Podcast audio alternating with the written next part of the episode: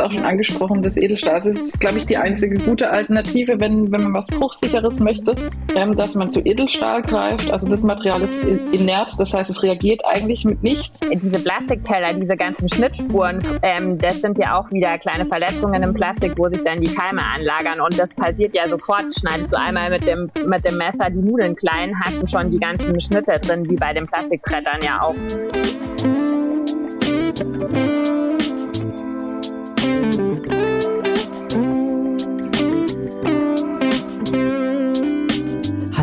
Hebammsalon, der Podcast für deine Schwangerschaft und Babyzeit. Evidence-based und entertaining, Hebammen-Nähkästchen und Tacheles, leichte Muse und Deep Talk. Und wir sind Sissy Rasche und Karin Dannhauer.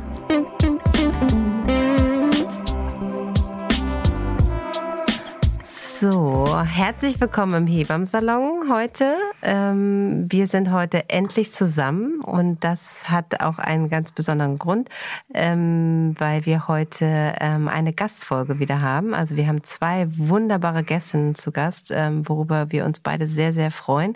Und ähm, die möchten wir euch jetzt erstmal vorstellen, bevor wir sie dann in unser Hauptstadtstudio dazuschalten hier. Wir sind heute nämlich, also verzeiht uns, ähm, wir sind äh, in äh, drei unterschiedlichen Städten äh, gleich ähm, äh, live für euch hier und ähm, mal gucken, ob das alles so funktioniert. Aber ich gehe davon aus, weil wir unsere liebe Bettina auch dabei haben, die das hier alles so wunderbar koordiniert. Genau. Hallo Karin erstmal. Ja, hallo Sissi. So schön, dass du hier nur einen Meter von mir entfernt sind. Das ist ja, ganz schön. wir auch lange nicht. Ne? Genau. Ähm, fängst du an, unsere ja. erste Gästin vorzustellen? Ja, wir haben ja nämlich zwei. Und das ist ähm, einmal Anni. Anni ist ähm, Mutter natürlich ähm, eines vierjährigen Sohnes und Anni hat Biologie studiert und einen Masterabschluss in Bioanalytik. Und ähm, wir beide folgen ihr auch schon ewig auf Instagram. Und sie hat in einem großen amerikanischen Konzern gearbeitet, die Analysegeräte entwickelt und hergestellt haben und ähm, bis vor drei Jahren konnte niemand was damit anfangen, aber äh, dank Corona weiß jeder, was eine PCR ist. Und das war unter anderem ein Gerät, ähm, an dem Annie geforscht und entwickelt hat. Und seit 2021 ist sie Vollzeit-Influencerin, ähm, Infotainment sozusagen at its best. Und ähm, ja, macht da ganz viel Science und so ähm, kompatibel, sodass wir alle es verstehen. Ganz toller Account. Ja, und ähm, die andere tolle Gästin, die wir haben, ist Susanne. Ähm, die kommt aus der Nähe von München und ist Mutter von drei kleinen Jungs. Und äh, da ist immer was los. Wir haben uns ähm, ähm, 2018 auf Instagram kennengelernt, ähm, die liebe Susanne und ich. Ähm, da habe ich gerade meine dritte Tochter bekommen. Nee, ich habe mein drittes Kind bekommen, meine zweite Tochter so. Und ähm, da habe ich, ja, was ist das für ein Account, weil sie immer nur so Sachen so fotografiert hat, so flatt, flach auf dem Boden. Also nicht schön, aber mega informativ. Ähm, äh, und dann habe ich mir, dann haben wir immer ganz viel geschrieben über bestimmte Sachen, über Babycremes, über Windeln und so weiter. Und so haben wir uns kennengelernt. Und sie ist ähm, nicht ähm, aus dieser Branche ähm, beruflich sozusagen. Sie ist damit aufgewachsen. Ihr Vater ist Mikrobiologe. Ähm, äh, ihre ganze Familie ist sozusagen in diesem, diesem Bereich tätig. Das heißt, sie ist von klein auf einfach mit Schadstoffen und Schadstoffbelastung groß geworden und äh, das ist ihre große Leidenschaft. Selber ähm, ist sie in der äh, High Fashion, also in der, hat für einen großen Konzern gearbeitet in der Kleidungsindustrie und ähm, jetzt ist sie gerade in Elternzeit. Die hat nämlich auch alle Helden vor zu tun mit ihren drei kleinen Jungs und ähm, ist sozusagen auch ähm, jetzt ähm, auf Instagram sozusagen ähm, aktiv und ähm, erklärt uns viele Dinge und gemeinsam auch ganz oft mit Anni. Die beiden haben sich auch so kennengelernt und sind befreundet mittlerweile. Ähm, vor Corona haben sie Messen besucht, um halt ähm, wirklich ganz viel für uns ähm, aufzuklären. Und deshalb sind wir einfach total glücklich, dass die beiden gesagt haben, ähm, als wir sie gefragt haben, dass sie zu uns in den Hebammsalon kommen. Und nun dürfen wir sie gleich für euch begrüßen und ihr werdet ähm, denken nach diesem Podcast sozusagen, oh mein Gott, aber wir können euch beruhigen. Es geht ähm, äh, nach äh, Suses schönen Spruch immer ganz viel Wissen. Was, das was sagt sie immer? Ganz viel Wissen macht Naja, macht mindestens Kirre im Kopf, ne? Ja, so ist genau. es ja dann oft. Also, ne, gerade wenn man sich beruflich, wie Anni das tut, äh, so damit beschäftigt, mit einem Mix an wissenschaftlichen Themen und Analyse von Inhaltsstoffen und Produkten und Nachhaltigkeit und all diesen Dingen, ähm, dann wird es natürlich auch sehr schnell komplex. Ähm, also hinterher raucht euch wahrscheinlich der Kopf, aber ähm, ein paar Sachen konnten wir gut für euch klären. Genau, also hört jetzt rein. Wir äh, holen die beiden jetzt dazu und wir freuen uns auf eine ganz tolle Folge mit vier Damen hier heute. Genau. Und da seid ihr schon. Hallo Anni, hallo Suse. Hallo ihr beiden. Herzlich willkommen. Hallo. Grüßt euch. Hallo. Hallo. Genau, und für äh, ähm, euch, liebe Hörerinnen und Hörer, ähm, wird es heute ein bisschen spannend, weil wir natürlich ähm, drei Tonspuren haben. Also verzeiht, wenn es nicht immer alles ganz klangvoll ist. Aber ähm, und jetzt habt ihr alle Stimmen einmal gehört. Äh, Karin und ich werden uns heute ja so ein bisschen zurückhalten und haben diese Genau. beiden tollen Frauen hier zu Gast, die ganz viel erzählen werden, damit ihr auch wisst, wer hier wo spricht. Genau, hallo auch von mir. Schön, dass ihr alle wieder zuhört. Genau, und wir haben uns sehr gefreut auf diese Folge und wir haben sozusagen so ein paar von euren Themen rausgegriffen und ähm, so viele Fragen, ne, wie kamen, äh, können wir natürlich wahrscheinlich gar nicht alle beantworten. Äh, wir starten gleich, oder Sissi? Und Ja, wir starten heute ähm, auch mit einem persönlichen Thema bei mir, weil ähm, ich sitze mit Karin endlich hier wieder zusammen im schönen Hebammensalon und ähm, habe fleißig abgepumpt. Ähm, äh, bin heute ohne Baby. Die letzten Male ähm, wurde, habt ihr bestimmt gehört, wer schnarcht, denn da so kam öfter gefragt. Das ist dann immer das Baby in der Trage. Also auch dafür die Erklärung, wenn ihr hört, so, wer da wirklich so laut atmet. Das ist, ähm, die ist aber heute zu Hause. Ich habe abgepumpt, aber habe mich ähm, natürlich heute auch gefragt, okay, wenn es nicht reicht, ähm, dann äh, muss ich mich mal auch mal wieder mit dem Prä-Milchthema auseinandersetzen. Natürlich auch äh, beruflich haben wir das immer wieder zu, äh, damit zu tun.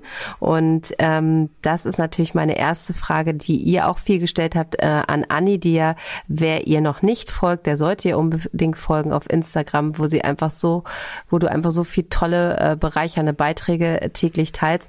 Ähm, hattet, ähm, ich weiß gar nicht, wann das war, ihr beiden ja auch euch zusammengetan, äh, schon mal wirklich echt tausend ähm, Milchsorten auseinandergenommen habt. Und da ist so die Frage, wenn man jetzt ähm, in den großen Drogeriemärkten steht, Anni, ähm, aus was soll ich als erstes äh, als Laie sozusagen mal achten, weil das ist ja wirklich, da stehen ja 25.000 ähm, Marken ähm, und Produkte und ich glaube, das erste Wichtige ist ja erstmal, ähm, äh, dass ihr auf jeden Fall auf eine Pränahrung im ersten Lebensjahr zurückgreifen solltet. Und da ist meine Frage an dich, ähm, wie kannst du unseren Hörerinnen und Hörern da ein bisschen ähm, Übersicht verschaffen? Und auf was sollen wir achten? Ja, da hast du recht. Also da stehen wirklich äh, sehr viele Marken und Produkte und ähm, ich glaube, ich werde auch überfordert. Ähm, wichtig ist zu wissen, ähm, egal was er nimmt, äh, sind alle wirklich gut. Also es ist wichtig, dass die Kinder ähm, entweder Muttermilch bekommen oder wie du sagst, wenn es einfach nicht geht, dann ist die Pränahrung wichtig. Ähm, man soll sich da auch irgendwie nicht so Sorgen machen, dass ich jetzt meinem Kind irgendwas Schlechtes tue. Das ist immer so die größte Sorge, die ich als erstes höre, wenn sie mich fragen, ähm, welche ich denn nehmen soll. Ich möchte was Gutes. Ich kann sagen, sie sind alle gut. Ähm, also es gibt auch seit letztem Jahr, Februar, gibt es eine neue EU-Richtlinie. Da ist auch abgesteckt, was drin sein muss, was drin sein kann und was nicht drin sein sollte. Jetzt sind natürlich immer diese Berichte von Ökotest, die lest ihr ja bestimmt auch immer, dass da auch Mineral, äh, mit Mineralöl gefunden wurden und sowas. Das macht dann einfach Sorge. Aber ich würde es einfach mal so ein bisschen hinten anstellen. Ich weiß, es ist schwer, wenn man das immer liest. Was halt immer wichtig ist, sind, dass äh, zum Beispiel diese Fettsäuren drin sind. Da gibt es zwei unterschiedliche, das sind die DHA und die ARA oder AHA sagen sie auch. Und davon ist aktuell nur eine verpflichtend. Also diese DHA, die findet man zum Beispiel Öl aus der Mikroalge steht dann drin oder wirklich Fischöl oder sowas. So ist die zu erkennen. Die Das ARA, die ist- Omega-3-Öl, ne? genau. das Also um das doch mal sozusagen ähm, Ja. zu, zu übersetzen, weil Omega-3 ist ja so sehr geläufig, darunter können Ja. sich viele was vorstellen. Und es gehört zu den Omega-3-Fettsäuren. Mhm. Genau, und Sorry. der andere Mitspieler, nee, gut. Und der andere Mitspieler ist eben diese, diese AHA, diese Ara- Arachidonsäure. Und die ist eben nicht in allen drin. Da würde ich drauf gucken, dass die vielleicht auch drin ist. Die findet man zum Beispiel aus Öl aus der Mikroalge, Oder äh, ich glaube Morteriella alpina heißt es dann. Ähm, da findet man das dann hinten drauf. Es gibt ja große ähm, Preisunterschiede auch, ne? Da, ja. ähm, so, ne? Wenn man dann irgendwie im Regal steht, dann gibt es sozusagen noch also eine Bio-Nahrung und dann gibt es große und kleine Marken. Kannst du dazu was Erklärendes sagen? Also sind die teuren alle to toller zum Beispiel? Nicht unbedingt. Man hat halt diese großen Marken, die schon, schon sehr lange da forschen. Dann gibt es natürlich diese Neueinsteiger, die alles versuchen auf Bio zu machen oder sogar in Demeter-Format. Ähm, die sind natürlich dann nicht so bekannt, ähm, haben auch nicht so viel äh, Geld dahinter für Forschung und sowas. Also die sind meistens auch ein bisschen teurer. Aber teurer heißt auch nicht gleich gut. Es gibt auch eher günstigere, die auch gut sind. Und wie gesagt, sie müssen alle das Gleiche drin haben. Das ist das Wichtige. Also wenn, genau. wenn man das Geld nicht für das Teure hat, soll man sich nicht schlecht fühlen, wenn man halt das Billigere nehmen muss. Das ist natürlich auch eine, eine Kostenfrage. Also ähm, man sollte darauf achten, dass sozusagen, wenn man sich jetzt für eine Milch entscheidet, dass man jetzt guckt, dass beide Fettsäuren sozusagen drin ist. Das genau. wäre schon mal ein wichtiger Punkt. Ähm, äh, für dich. Was ist wirklich das absolute No-Go? Also worauf sollte man, ähm, also was ist schon einfach so ein Warnzeichen, dass man da gucken kann, ähm, dass diese Milch jetzt schon aus, also wenn du, ne, du sagst, alle sind gut und keine ist jetzt wirklich richtig schlecht, das ist ja schon mal das Allerwichtigste, aber was ist einfach noch, also die Fettsäure ist sozusagen ähm, die beiden wichtig, dass vielleicht beide drin sind, ähm, aber was wäre noch eine Sache sozusagen, wo du jetzt auch als Mutter ähm, ganz explizit darauf achten würdest, dass das entweder nicht vorhanden ist oder drin sein sollte? Also das, was wirklich nicht drin sein darf, das darf auch nicht drin sein. Also es wird kontrolliert, zum Beispiel Sesamöl oder solche Sachen, ähm, die sind verboten, dass man das reinmacht, weil es hochallergen ist. Ähm, bei der Milch würde ich auch drauf gucken, dass, ähm, ja, wenn das Kind es nicht verträgt, dann kann man es so gut und so teuer kaufen, wie man möchte. Wenn das Kind immer die Milch wieder ausspuckt, dann muss man halt doch wechseln. Da hilft dann nichts. Ja. Ja. Also ich finde auch nochmal wichtig, genau das zu formulieren, ne? dass es wahrscheinlich wenig Nahrungsmittel überhaupt gibt, die so gut kontrolliert sind wie Babynahrung ja. und Pränahrung ähm, im Speziellen, also sozusagen als Versuch dann Nachbau so nah wie möglich am Original, an der Muttermilch dran. Das ist also, dass man da nicht einfach irgendwas zusammenhauen kann, sondern dass es sehr klar und sehr eng definiert ist, was eine Prämilch auszeichnet und dass man sich auf diesen Qualitätsstandard auf jeden Fall verlassen kann.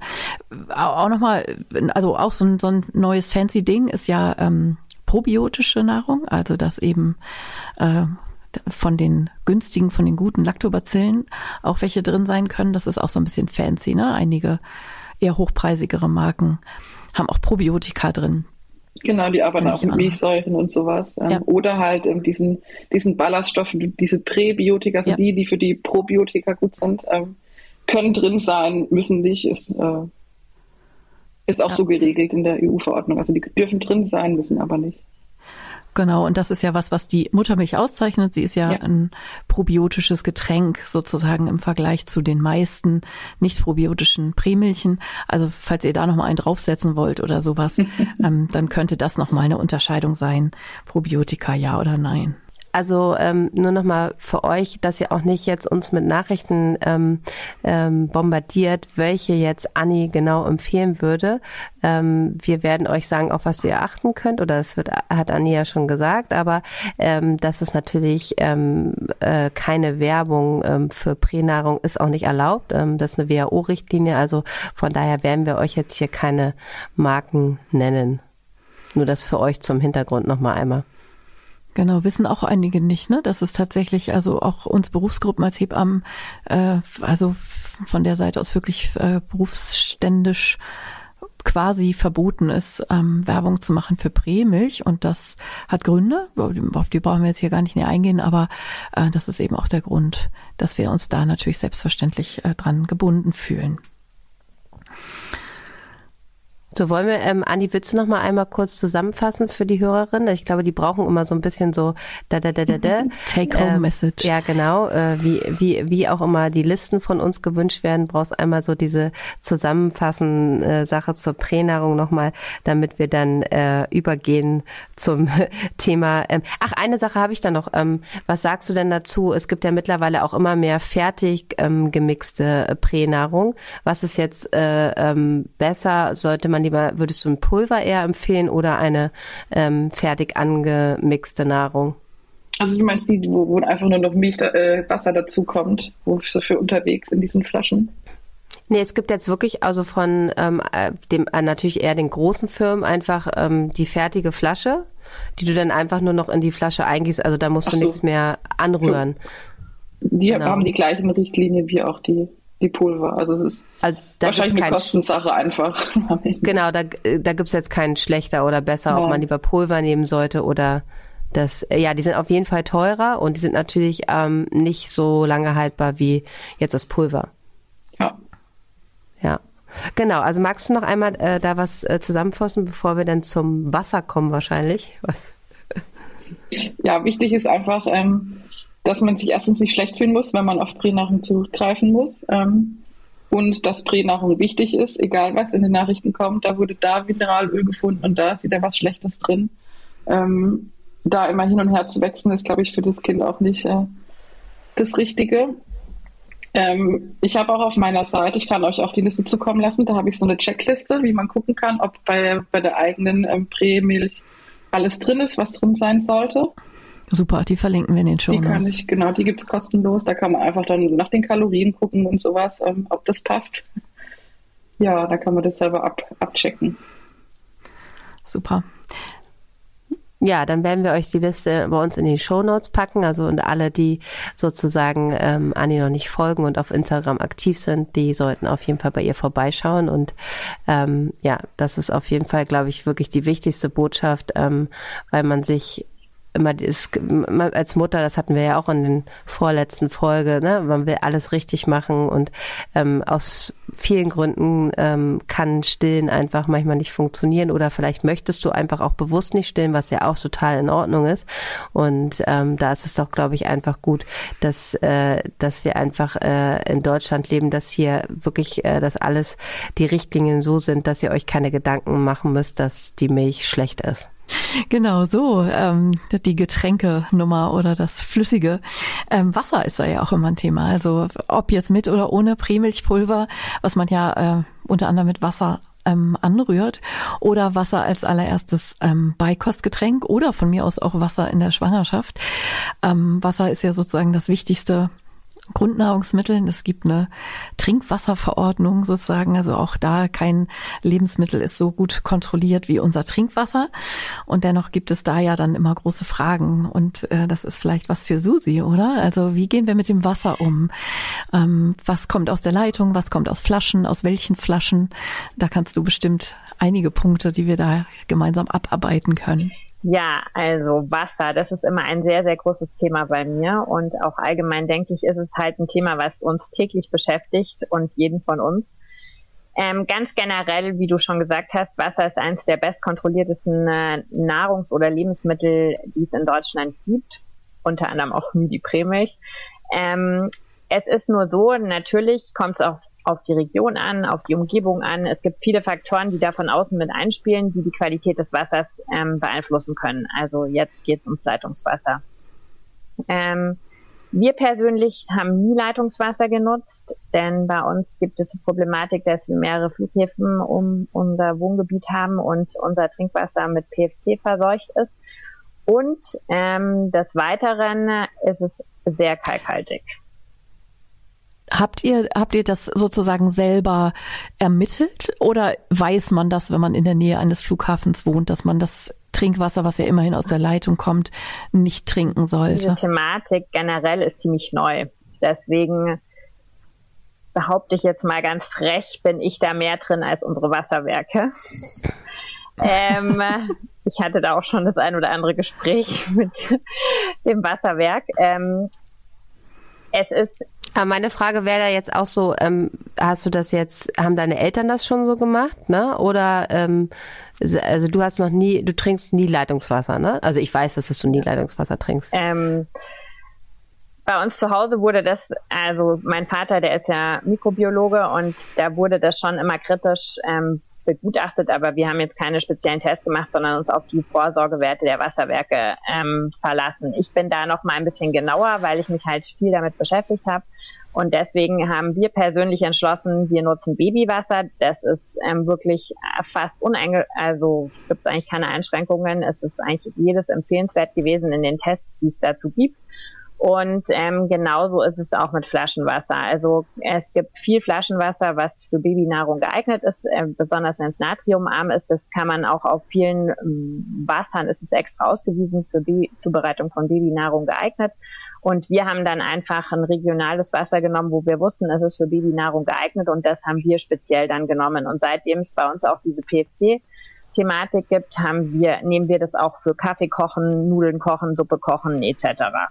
Aber das ist jetzt schon extrem. Also das muss man jetzt natürlich auch nicht in allen Teilen von Deutschland so machen, wenn man diese Problematik nicht hat. Aber bei uns ist es eben gerade aktuell so. Ähm, aber um jetzt auf den Punkt zu kommen, also generell ist Trinkwasser in Deutschland wirklich eines der streng kontrolliertesten Lebensmittel. Es wird jeden Tag oder ähm, in regelmäßigen Abständen kontrolliert und da gibt es überhaupt keine Einwände, das nicht zu benutzen. Ähm, was jetzt ein anderes Thema ist, ist, ab wann fange ich an mit dem Wasser? Ähm, generell würde ich sagen, und das, da seid ihr wahrscheinlich die Exper Experten mit der Einführung der Beikost, dass man dann einfach mal hin und wieder auch Wasser gibt. Ähm, aber so zur Zubereitung der Babynahrung kann man definitiv Trinkwasser nehmen. Ich würde mich halt bei den Wasserwerken schlau machen über die Werte, die wir, die dort ausgeben. Und da kann man dann auch auf der Homepage eigentlich sehen, ob es für Babynahrung geeignet ist. Was ich ja auch spannend finde, ist, dass man in der Schwangerschaft und im ersten Lebensjahr des Kindes, also zumindest ist das hier in Berlin so, für Hamburg weiß ich das auch, bei den Wasserwerken zusätzlich noch eine Analyse auf zumindest so genau. die gängigen Sachen wie Blei, genau. Kupfer, Arsen, möglicherweise Quecksilber ähm, machen lassen kann. Mhm. Also wo man dann Proben zieht selber. Also da kriegt man so ein kleines Flaschenset zugeschickt oder man kann auf den örtlichen Wasserwerk-Websites gucken, wie die das so machen und dann muss man halt morgens um fünf, wenn noch niemand anders Wasser Wasser genommen hat und so. Und in so bestimmten Abständen kann man dann Proben ziehen und die dann eben auch untersuchen lassen. Genau. Ne? Das ist vielleicht für einige auch nochmal spannend. Äh, das könnt ihr auf jeden Fall auch tun, weil eure Hausleitungen dann eben auch mit kontrolliert werden. Das ist ja immer die Frage, was geht ja. beim Wasserwerk raus und was kommt bei euch aus dem Hahn. Das wollte ich eben auch. Genau, weil das ist ja eigentlich immer so, vom Wasserwerk geht ja nur bis zur Haustür. Ja, genau. Und man weiß ja ähm, dann nicht, ähm, gerade in so Altbauten, was da für Rohre verwendet wurden. So, ne? Genau, also Blei ist zwar schon lange verboten, ja. aber möglicherweise ist doch noch was drin und so. Genau. Da wollte ich gerade auch noch drauf ah, eingehen. Also ähm, das ist nämlich tatsächlich im Süden von Deutschland eher nicht so die Problematik. Da wurde das schon 1870 oder so nicht mehr verbaut. Aber ähm, je höher man in Deutschland kommt, ähm, je nördlicher man geht, desto eher ist die Wahrscheinlichkeit, dass vielleicht doch noch alte Rohre gelegt sind. Und ganz generell ist es wichtig, dass man jeden Morgen alle Wasserhähne, die man benutzt, ähm, zur Zubereitung von Nahrung oder auch zum Zähneputzen erstmal so lange ablaufen lässt, bis das Wasser gleichbleibend kalt rauskommt. Und vor allem kein warmes Wasser entnehmen, auch nicht zur Zubereitung von Babynahrung, zu keinem Zeitpunkt. Immer kaltes Wasser und das dann erwärmen. Was, was, was sagst du denn zu ähm, jetzt, äh, wenn man jetzt gerade sich eine neue Wohnung und die sich neu einrichtet und die Küche macht und so, das ist man ja immer mehr, dass es sozusagen gleich ähm, Filteranlagen mit integriert sind. Ne? Da gibt es ja auch preisliche mhm. Unterschiede. Also ähm, ich hörte neulich von so 8000 Euro bis auch kleinere Filter. Ähm, das ist ja, glaube ich, einfach ein ganz großes Thema. Wie sieht's da aus mit Keimen? Und es gibt ja auch immer mehr Wasserhähne jetzt auch, die sozusagen, was du mhm. jetzt gerade sagtest, man soll kaltes Wasser nehmen, um es zu erhitzen. Aber es gibt ja jetzt ja auch diese ganz modernen Wasserhähne, da kommt sozusagen gleich fertiges Tee, ähm, äh, Teewasser, also das ist dann schon. Was? Ja, das kommt Ja. kochen raus. Da kann So Suse und Suse, Suse ähm, äh, zieht ja auch, äh, ähm, ist im großen Hausumbau. Also ich meine, ähm, was achtest du denn da auf bei deiner Küche? Also weil das ist wirklich einfach ein Riesenthema, so diese Filteranlagen und was sagst du zu diesen ganzen Fil äh, Filterungsanlagen, die natürlich jetzt einfach super Ja, hip wir sind? sind genau da gerade natürlich auch im Thema, weil wir uns da mit unserem eigenen Haus beschäftigt haben. Ähm, nach wie vor bin ich zu keiner Entscheidung gekommen, weil das ist wirklich ein sehr schmaler Grat. Da kommt es extrem auf die Wartung an. Also auch wenn die Anlage gut ist, wenn die nicht gut gewartet ist, dann hat man genau das Gegenteil, nämlich total belastetes und verkeimtes Wasser. Und ähm, ich weiß nicht ähm, oder ich habe bisher keine ähm, Filteranlage gefunden, wo ich sagen kann, das passt 100 Prozent. Es ist immer irgendwas, ähm, das Filtersystem, wo ich sage, okay, also verändert auch den Geschmack des Wassers und wenn der Geschmack des Wassers verändert wird, geht auch irgendwas drin über. Und es gibt verschiedenste Filter auf Aktivkohlebasis, äh, gepresste Kokosfasern ähm, oder dann äh, die verschiedenen Salze. Aber ich bin tatsächlich für mich noch zu keiner Entscheidung gekommen. Ich habe noch nicht das ultimative System ähm, gefunden, aber wie gesagt, es kommt ganz extrem auf die Wartung an. Wenn man da nicht genau ist, dann hat man eben genau das Gegenteil. Das ist wie mit dem Filter, den du gerade angesprochen hast, diesen Tischfilter. Wenn man da nicht genau ist und Kalk ist eben die ideale Grundlage für Bakterien und Keime. Und da muss man wirklich sehr genau sein. Ich habe mich, ich habe dazu mal ein Highlight gemacht, wo ich die ganzen verschiedenen Systeme vorgestellt habe. Aber ich für mich habe tatsächlich immer noch keine Entscheidung getroffen. Oh, das So finde ich gerade sehr beruhigend. Karl. Und so ist es ja auch oft. Ne? Also je intensiver man sich mit Themen beschäftigt, umso komplizierter wird es dann ja. Also es wird mit Sicherheit hier eine Folge, wo einige von euch auch irgendwie denken, oh Gott, das wusste ich ja gar nicht, diesen Aspekt hatte ich noch überhaupt nicht bedacht. Äh, Schade eigentlich, dass ich das jetzt weiß. Ja, jetzt Leben werden wird alle ihre Wasserhähne sagen und laufen ich immer, lassen. Wissen Ich- macht krank. Das ist leider Voll. so. Ich weiß, ja, das, da- das kennen wir ja alle aus verschiedenen Bereichen des Lebens. Mich würde aber noch mal interessieren für unsere Hörerinnen, ähm, sag du doch noch mal äh, mit dem warmen Wasser, das war ja ganz interessant. Also das hört man ja immer. Also ich weiß das natürlich auch, kein warmes Wasser aus der Leitung nehmen, sondern kaltes und das warm machen. Ähm, äh, magst du noch mal was äh, dazu sagen zu den zu der Keimbelastung in den Warmwassertanks oder zu der Löslichkeit von bestimmten Stoffen aus den Leitungen bei warmem Wasser? Genau. Klär uns mal auf. Also generell ist es natürlich so, es kommt ganz grundlegend drauf an, was hat man für Leitungen. Hat man Kunststoffleitungen, hat man Edelstahlleitungen. Ähm, warmes Wasser, das ist, muss bis einer, zu einer gewissen Temperatur erhitzt sein. Also sagen wir mal ab 60 Grad kann man dann davon ausgehen, dass die Keimbelastung sinkt. Aber in, in dieser Temperatur kommt es meistens und vor allem gerade nicht, wenn man es länger als zwei Stunden nicht benutzt hat, kommt es einfach am Anfang nicht raus. Und wenn man dann eine Babyflasche macht und direkt das warme Wasser aus dem Wasserhahn abfüllt, hat man quasi das Standwasser aus der Leitung. Und das ist niemals bei 60 Grad zu der Temperatur, äh, zu der Zeit der Entnahme. Und insofern ist hat man dann genau das Gegenteil, dass man quasi die Stoffe aus der Leitung hat, die sich durch das warme Wasser gelöst haben. Und das Fließwasser ist ja dann noch nicht geflossen, weil man es nicht ablaufen hat lassen. Und noch dazu ähm, hat es noch nicht diese Temperatur, die es bräuchte, um entsprechend der, der Keimbildung vorzubeugen. Und somit ist es immer besser, man entnimmt es kalt, da ist man auf der sicheren Seite und kocht es dann einmal auf. Und so ist es dann definitiv keimfrei, weil es ja dann über 100 Grad ist, wenn es gekocht hat.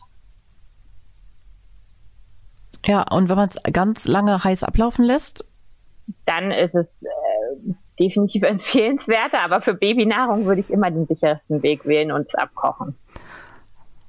sehr gut. Also nochmal einmal klar formuliert. Das steht ja auch auf den Präfla, also weil du jetzt gerade Babynahrung ansprachst, du meinst jetzt äh, Brei und Milchnahrung Genau. damit, ne? Also nicht Genau. Karotten kochen oder sowas, also Beikost. Ja, Karotten kocht sie mit Wasser aus, Aus äh, aus Flasche. Glasflaschen, Genau. die du zu Hause, ne? Ja. Ich muss aber Ja, dazu sagen, dass Susi so ein Ex äh, Extremexemplar ist, was das angeht. Machst du das auch, Anni? Oder hast du das Nein. auch gemacht? Äh, Also um das gleich zu liegen, ich auch nicht. Aber ähm, so, ne, das ist, finde ich ja auch total spannend. Äh, Also so, ne, Susi, wir kennen ja auch deinen deinen Hintergrund, ne, dass dein Papa sozusagen schon von Kindesbeinen an ähm, einfach auf solche Dinge geachtet hat und ähm, ja, also dann weiß man Dinge eben und es ist schwer, nicht Wissen auszublenden. Ja, ich frage mich jetzt bloß gerade, ich sitze jetzt hier gerade mit großen Fragezeichen, also ähm, weil ich, wir wohnen in Berlin, äh, Flughafen Nähe, ich würde mal sagen, ja, ist auch gegeben. ähm, ich ähm, persönlich ähm, habe immer Wasser sozusagen ähm, äh, aus der aus der Glasflasche. Also kaufen wir, also wir trinken auch kein Leitungswasser. Ich mag das Berliner Wasser auch, muss ich ganz ehrlich sagen, einfach nicht. Erstmal ist es auch super kalkhaltig ähm, äh, und ähm, wie gesagt, also wir, wir kaufen Wasser.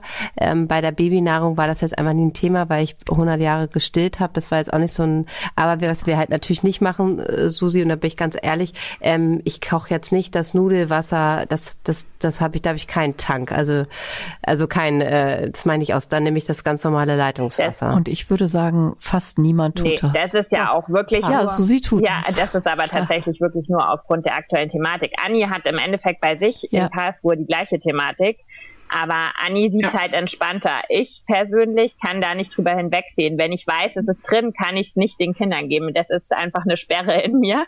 Ähm, ja. Das ist aber tatsächlich ja auch von der WHO sind wir unter dem Grenzwert. Also es wird jetzt unsere Gesundheit nichts anhaben. Wenn man aber tiefer in dem Thema ist, und da sind wir wieder bei dem Punkt, das macht krank, dann sieht man halt die langfristigen Ausmaße und solange ich da ähm, mich nicht wohlfühle, kann ich halt einfach nicht drüber hinwegsehen. Aber es ist, wie wir ja schon alle festgestellt haben, natürlich der extremste Weg und das ist auch nicht empfehlenswert. Es ist ja auch eine Geldfrage, aber ich kann halt einfach nicht drüber hinwegsehen. Ich wollte gerade sagen, ne?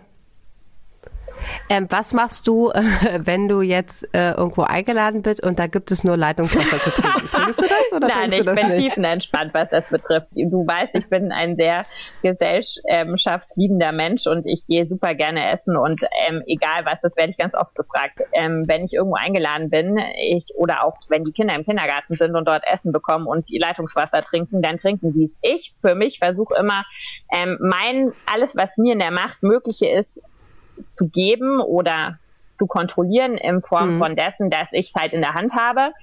Ähm, aber ich bin da nicht dogmatisch. Also wenn wir irgendwo anders sind, dann nehmen wir, was wir kriegen. Also ich stelle da auch nicht in Frage oder bringe mein eigenes Essen mit oder so, um Gottes Willen, auf gar keinen Fall. Also nee. da bin ich total tiefenentspannt. Es geht nur darum, was habe ich in der Hand, was kann ich steuern und alles andere hinter mir, die sind Flut. Okay. Ähm, darf ich fragen, wie viel Liter Wasser ihr denn so in der Woche so, ver also wie viel Kisten hast du da? Also mich mal, ihr seid jetzt drei, du hast drei, drei mhm. Kinder, ähm, du lebst mit deinem Mann zusammen. Was verbrauchst du? Also da? ich würde sagen, wir haben alle zwei Tage einen Kasten, aber wir sind auch viel nicht zu Hause. Okay. aber du warst jetzt sehr viel zu jetzt Hause. Jetzt Corona, ja, tatsächlich, aber so alle zwei, drei Tage einen Kasten. Okay, gut. Wow. So, und wenn man dann irgendwie äh, schon beim Wasser ist und bei dem Essen von Babys, es kamen viele Fragen zu Babygeschirr. Ähm, und das ist ein Thema für Anni, glaube ich. Also welche verschiedenen äh, Kunststoffe, also das ähm, Porzellan, Glas, Edelstahl sozusagen relativ neutral sind und nichts abgeben, aber aus verschiedenen Gründen vielleicht nicht so kompatibel sind, weil die mal runterfliegen und Glas und Porzellan dann eben zerbrechen kann, hat sich beim Kindergeschirr ja alles Mögliche an Kunststoffen durchgesetzt. Ähm, Melamin ist ein Thema, dieses komische Ban Bambuszeugs, was natürlich kein Bambus ist, sondern bisschen Bambuspulver mit irgendwelchen anderen Kunststoffen vermixt. Ähm, erzähl mal, worauf achten wir beim Babygeschirr schlauerweise am besten? Also ich bin ja ein Freund von Zerbrechlichem, weil ich der Meinung bin, dass Kinder daraus auch gut lernen. Da gibt es auch ja, Verfechter. Aber ich, ja. ich verstehe ja. es, wenn Eltern natürlich bruchsichere Sachen haben wollen.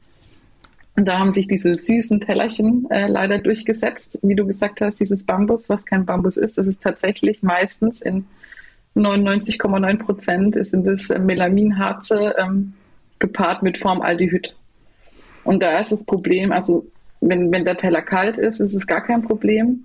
Ähm, das wird erst problematisch, wenn man es erhitzt. Deswegen steht auch auf den meisten drauf, nicht in Mikrowelle tun.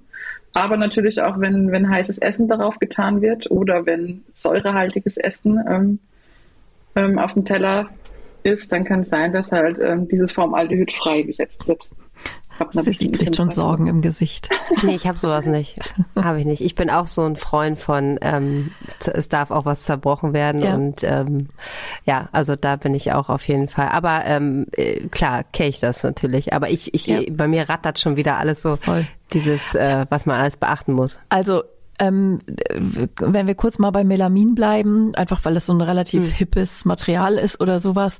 Du sagst also, Babys kriegen ja noch kein heiß dampfendes Essen, so wie wir das gerne essen auf dem Teller, sondern irgendwie so eine lauwarme Plörre, sage ich jetzt mal. Ja. Ähm, irgendwie so, also bis, ich sag mal, 40 Grad oder was, 37 Grad ist okay mit Melamin, genau. da löst sich nichts an Formaldehyd. Ja. Und nur heißer und eben säurehaltig, also keine, genau. weiß ich nicht, saure Obstsorten. Genau, oder Äpfel, sowas. genau dazu. Aber ab 70 mhm, Grad wird es freigesetzt. Ab 70 Grad. Da habe ich. Auch. Und was ist dann, wenn man es in Geschirrspüler tut und ähm, das da heiß abgewaschen wird und dann ja trocknet und, und so? Also löst sich das dann so langsam und allmählich? Darf es sozusagen überhaupt nie auf 70 Grad erhitzt werden, weil dann irgendwelche Prozesse ausgelöst werden oder nur in dem Moment des das Heißwerdens von dem Geschirr? Genau, es ist halt in also, dem Moment gasförmig, dass dann ähm, das giftige Gas ist. Susi, wolltest auch Ja, ich habe eine lustige Anekdote von Anni. Wir waren auf der Messe und ähm, wir sind zu einem Hersteller von einem neuen innovativen Geschirr. Und ähm, Anni hat ganz nett versucht zu umschreiben, dass alles, was sie uns hier erzählt, nur immer wieder darauf hinausläuft, dass Kunststoff Kunststoff ist. Und sie wollte uns ihr innovativstes Plastik Melanin Bambus Gemisch schmackhaft machen und das war so süß, weil ähm, Anni hat ihr einfach total den Wind aus den Segeln genommen mit einem einzigen Satz und dann ja war es wie es war. Na, das, das, das war tatsächlich, also das ist das, der andere Kunststoff, der Bioplastik. Damit kommen natürlich jetzt auch viele Hersteller. Wir machen jetzt unser Geschirr aus Bioplastik da geht es halt um zwei unterschiedliche Arten. Zum einen, dass man halt ähm, das Plastikgeschirr aus nachhaltigen Stoffen macht, also aus Pflanzen, ähm, was aber am Ende auch wieder nur Plastik ist, was nicht abgebaut werden kann. Und dann gibt es natürlich auch Plastik, das abgebaut werden kann. Aber das muss nicht unbedingt aus Pflanzen sein. Es kann auch erdölbasiert sein und kann dann abgebaut werden. Also es ist alles, kann alles sein. Es kann Pflanze sein, das abbaubar ist. Es kann aber auch aus Erdöl sein, das abbaubar ist. Aber es kann auch beides sein und nicht abbaubar. Da muss man immer gucken. Aber das meiste Bioplastik, was auf dem Markt ist, ist leider nicht biologisch abbaubar. Also es endet quasi darin, dass es am Ende auch Kunststoff ist. Mhm. Ja, und ich glaube, also jetzt mal so auch aus Muttersicht, also man kauft ja tendenziell ein süßes Tellerchen-Set irgendwie, ne, so, weil man das dann irgendwie, es läuft einem über den Weg und es sieht hübsch aus und ist total niedlich und kriegt ganz viel geschenkt und so und dann hat man das da so und dann nutzt man das irgendwie ja auch, ne? Also, dass das auch eine bewusste Entscheidung ist, die man sozusagen einmal ganz zu Beginn ähm, trifft und sich da wirklich zu überlegen, muss es dann tatsächlich Kunststoff sein, weil darauf läuft es dann, finde ich, einfach auch hinaus, also aus verschiedenen Aspekten, was du eben auch schon gesagt hast, dass genau. Kinder ja auch auch die Schwerkraft in der Weise kennenlernen, dass wenn Sachen runterfallen, dass sie dann eben auch mal kaputt gehen. Wir werden jetzt nicht dann von Meißner Porzellan dann unbedingt essen, aber dass man einfach ein Silikatglas, was ja auch irgendwie nicht so ganz schnell kaputt geht mit Glück, irgendwie übersteht das so manchen Sturz, ähm, dass man auch ähm, auf diese Dinge, dass man die ruhig ins Kalkül ziehen kann, ich finde, das wird einem ja immer so suggeriert, so äh, wenn man so ein Baby hat, okay, jetzt die ersten Sachen, die müssen auf jeden Fall aus Plastik sein, müssen sie eben nicht. Und mit all diesen ähm, ja, Problematiken, die dahinter hängen, ähm, kann man sozusagen das vielleicht mal ganz grundsätzlich in Frage stellen. Ähm, ich finde, man merkt es ja auch einfach ganz klar daran, ähm, wenn, also jetzt sind ja gerade diese Matten so in, ne? Also so eine Matten diese und dann ist so ein, so ein Teller drauf mhm. und äh, also das ist alles halt nicht gerade so bei Brei frei, ne? Genau. Dass du das da irgendwie alles so äh, hinlegt. Kleines Buffet. Ja, genau. Was ich auch immer persönlich bei der Reinigung nicht mag, ist, dass du ja ganz schnell merkst, dass diese Sachen auch die Farbe der Nahrung annehmen. Ne? Also ja, wenn ja, jetzt so dieses Bolo in der Tupperdose im Geschirrspüler. Genau, ne? Ähm, also und das ist für mich schon so, das sieht ja sehr schnell auch siffig aus. Ja. Äh, ähm, und was hast du natürlich bei anderen Materialien wie Glas, ähm, Porzellan, Edelstahl ja einfach nicht, ne? Die kannst du einfach auch viel besser säubern. Also das ist für mich immer schon so eine Sache, dass, dass, dass man daran ja sieht, so, mh, hm, dass sich das so reinfrisst. Das kann ja nicht gut sein. Also es ist für mich jetzt einfach so ohne Ahnung, also wenn man jetzt gar keine Ahnung hat, etwas, was sich da so reinfrisst, ne? Also dass du ja die Farbe so siehst, das ist für mich immer schon ein bisschen schwierig, weil wenn sich etwas reinfrisst, dann kann ja auch was rauskommen. Ich finde, das sieht man das auch so, oh, Entschuldigung, Anni, ich finde, das sieht man auch immer so, wenn ich jetzt als Mutter von drei kleinen Jungs ähm, diese Plastikteller, diese ganzen Schnittspuren, ähm, das sind ja auch wieder kleine Verletzungen im Plastik, wo sich dann die Keime anlagern und das passiert ja sofort. Schneidest du einmal mit dem mit dem Messer die Nudeln klein, hast du schon die ganzen Schnitte drin, wie bei den Plastikbrettern ja auch.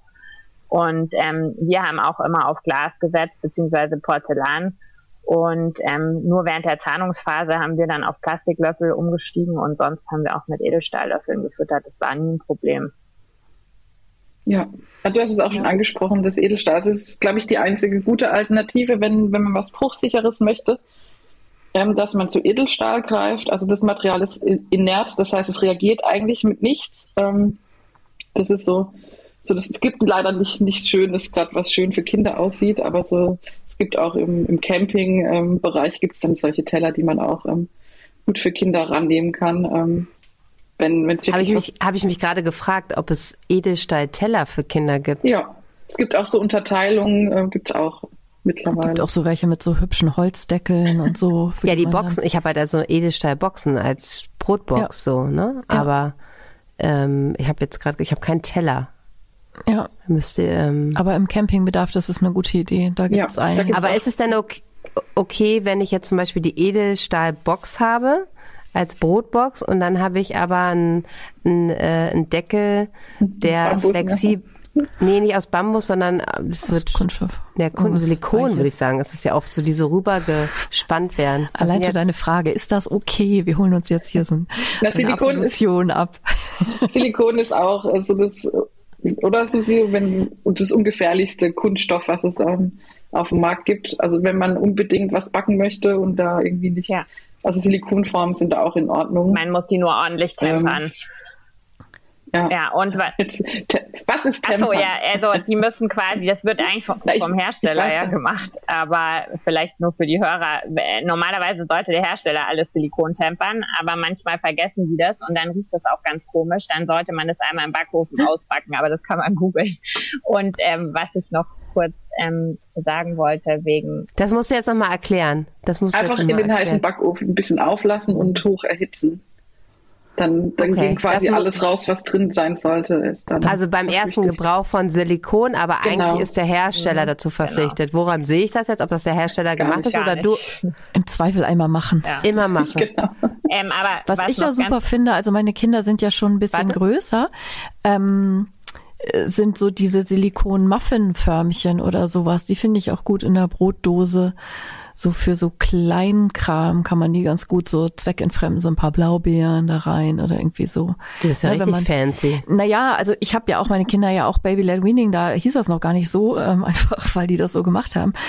Ähm, und diese Unterteilungen sind ja schon, also ne, diese typischen Menüteller nenne ich die jetzt mal, wo so verschiedene kleine äh, Dings drin sind und ähm, so ja auch zum Rumspielen und vom Hinräumen von der einen ins andere und so ne, Blaubeeren von einem ins andere sortieren, fand ich so diese kleinen Silikonförmchen dann irgendwie später auch ganz gut. Aber das nur am Rande, fiel mir nur gerade ein. Weil und die hast du vorher dann auch einmal. Wie heißt der Begriff nochmal? Was hast du da gesagt gerade? habe ich nicht. Das kann man googeln. Aber vielleicht noch auch äh, eben, weil wir gerade bei Lifehacks Das schreiben wir auf jeden Fall in die Show Notes. Wenn du Plastik verfärbt hast wegen Bollo oder so, dann müsst ihr es einfach nur in die Sonne legen und dann nimmt es auch wieder die ursprüngliche Farbe an. Das Ausgleichen. Aus.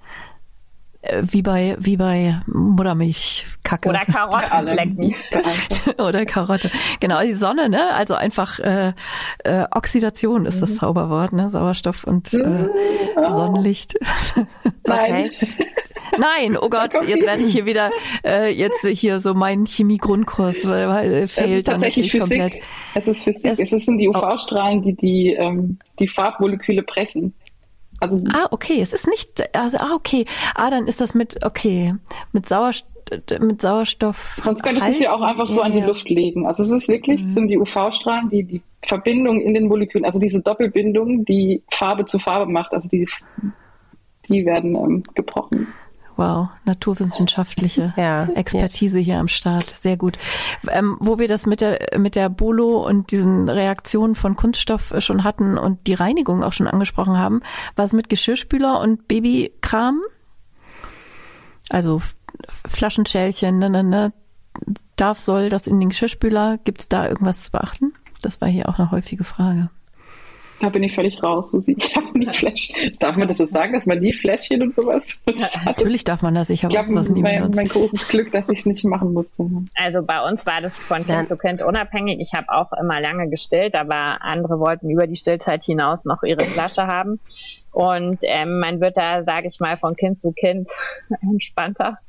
Ähm, beim letzten kam auch kein Sterilisator mehr zum Einsatz, weil ich wusste, mit vier, fünf Monaten schlägt er eh alles ab, was ihm in den Weg kommt. Deswegen ähm, ist die sind ja auch eh gar nicht mehr empfohlen, nee, die Sterilisatoren. Das hat sich ja zum Glück nicht mehr durchgesetzt. Ja. Gell? Nee, also wir haben alles in die Spülmaschine getan. Bei mir heißt es auch streng nach dem Motto mit den drei Kindern, alles, was die Spülmaschine nicht überlebt, kommt weg. Ähm, und da wir nur Glasflaschen haben und die tatsächlich auch noch von Kind Nummer eins, also die sind wirklich im Preis-Leistungsverhältnis am langlebigsten und für die Gesundheit und Natur am besten ähm, die kann man ja bedenkenlos in die Spülmaschine geben. Und da ist es einfach nur wichtig, dass man ähm, Spülmittel äh, bzw. Spülmittel-Tabs nimmt, die entweder den blauen Engel tragen oder die ähm, das EU-Eco-Label haben. Und wenn diese beiden Kriterien erfüllt sind, dann kann man davon ausgehen, dass keine schädlichen Stoffe drin sind. Super, auch nochmal ein wichtiger Tipp. Also. Ja, ein super Tipp, weil das ist, glaube ich, das war auch eine sehr aufgestellte Frage. Ähm, was Nur Schnuller, nicht in Geschirrspüler, ne? Weil da läuft ja dann wirklich auch rein, was rein in das Saugstück mhm. und mhm. Äh, selbst wenn es noch so Bio ist, was man da als Tabs rein tut, äh, trinken soll man es nur nicht. Ja, und wenn ihr da eine ganz klare Empfehlung haben wollt, welche Geschirrspültabs, da braucht ihr, glaube ich, nur mal einmal ähm, bei Suse ähm, auf Instagram gehen. Da hat sie auf jeden Fall eine ganz klare Empfehlung. Wird bei uns jetzt auch immer gekauft. Hat sogar meine Mutter, die mittlerweile Instagram hatte, bei dir gesehen und äh, schleppt das immer an. Also von daher sind wir auch. Äh, ja, also wir können sowieso auf eure beider Highlights irgendwie verweisen. Da ne? findet ihr sowieso alles, alles. Ihr könnt, könnt ihr euch schon, schon lang könnt ihr euch genau könnt ihr euch da ins Nirvana könnt ihr euch da ins Nirvana scrollen und mhm. irgendwie echt zu allen Themen äh, sehr fundierte, tolle Sachen ähm, finden. Das an der Stelle auch noch. Aber ich glaube, es ist halt auch ganz wichtig, dass man so ein bisschen auch noch die Leichtigkeit, ähm, äh, ne, das, da, und das finde ich, das macht ihr beide ja ganz gut, äh, dass man, wenn man jetzt dieses ganze Wissen bei euch dann da wirklich durchscrollt, dann denkt man ja immer so, ei, ei, ei, ei, ei, ähm, dass man ähm, ja, dass werden. ihr jetzt nicht, verrückt, nicht verrückt, werdet, ne? Und dass natürlich auch immer mehr Wissen da hinzukommt und dass, ähm, wenn man jetzt zum Beispiel Kinder in sehr großen Alters, also ne, also du hast ja große Kinder, ich habe jetzt wieder ein Baby, ne, da ist jetzt ja auch schon wieder, ähm, ich habe keinen Sterilisator zu Hause, ähm, ich nutze natürlich, ähm, ich nutze Glasflaschen für sie, ähm, die, äh, die heute trinkt sie auch noch aus einer Glasflasche und ähm, ich glaube, ähm, bei Hugo, der jetzt elf ist, da hatte ich auch schon Glasflaschen, aber da waren noch nicht so viele auf dem Markt und vor allen Dingen noch nicht meine Lieblingsflasche, die ich jetzt gerade nutze. Also man, na jetzt, da habe ich auch noch alles ausgekocht, jetzt koche ich überhaupt gar nichts mehr aus, sondern ja. ähm, ähm, weil ihr gerade Flaschen erwähnt, also und damit Babyflaschen meint, mir fallen nochmal die Wasserflaschen ein, die PET-Flaschen, weil immer so explizit davon die Rede war, dass Suse ja alles in Glasflaschen, das ähm, die Mineralwasser, Glas, ähm, alles, genau.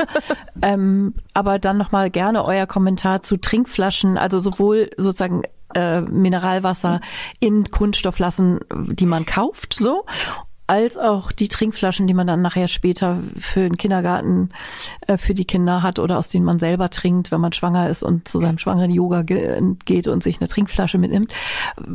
Kunststoff-Trinkflaschen. Habt ihr dazu eine Idee? Anja, ähm, also wir haben, ja, das ist dein Wir haben Edelstahl tatsächlich für unterwegs.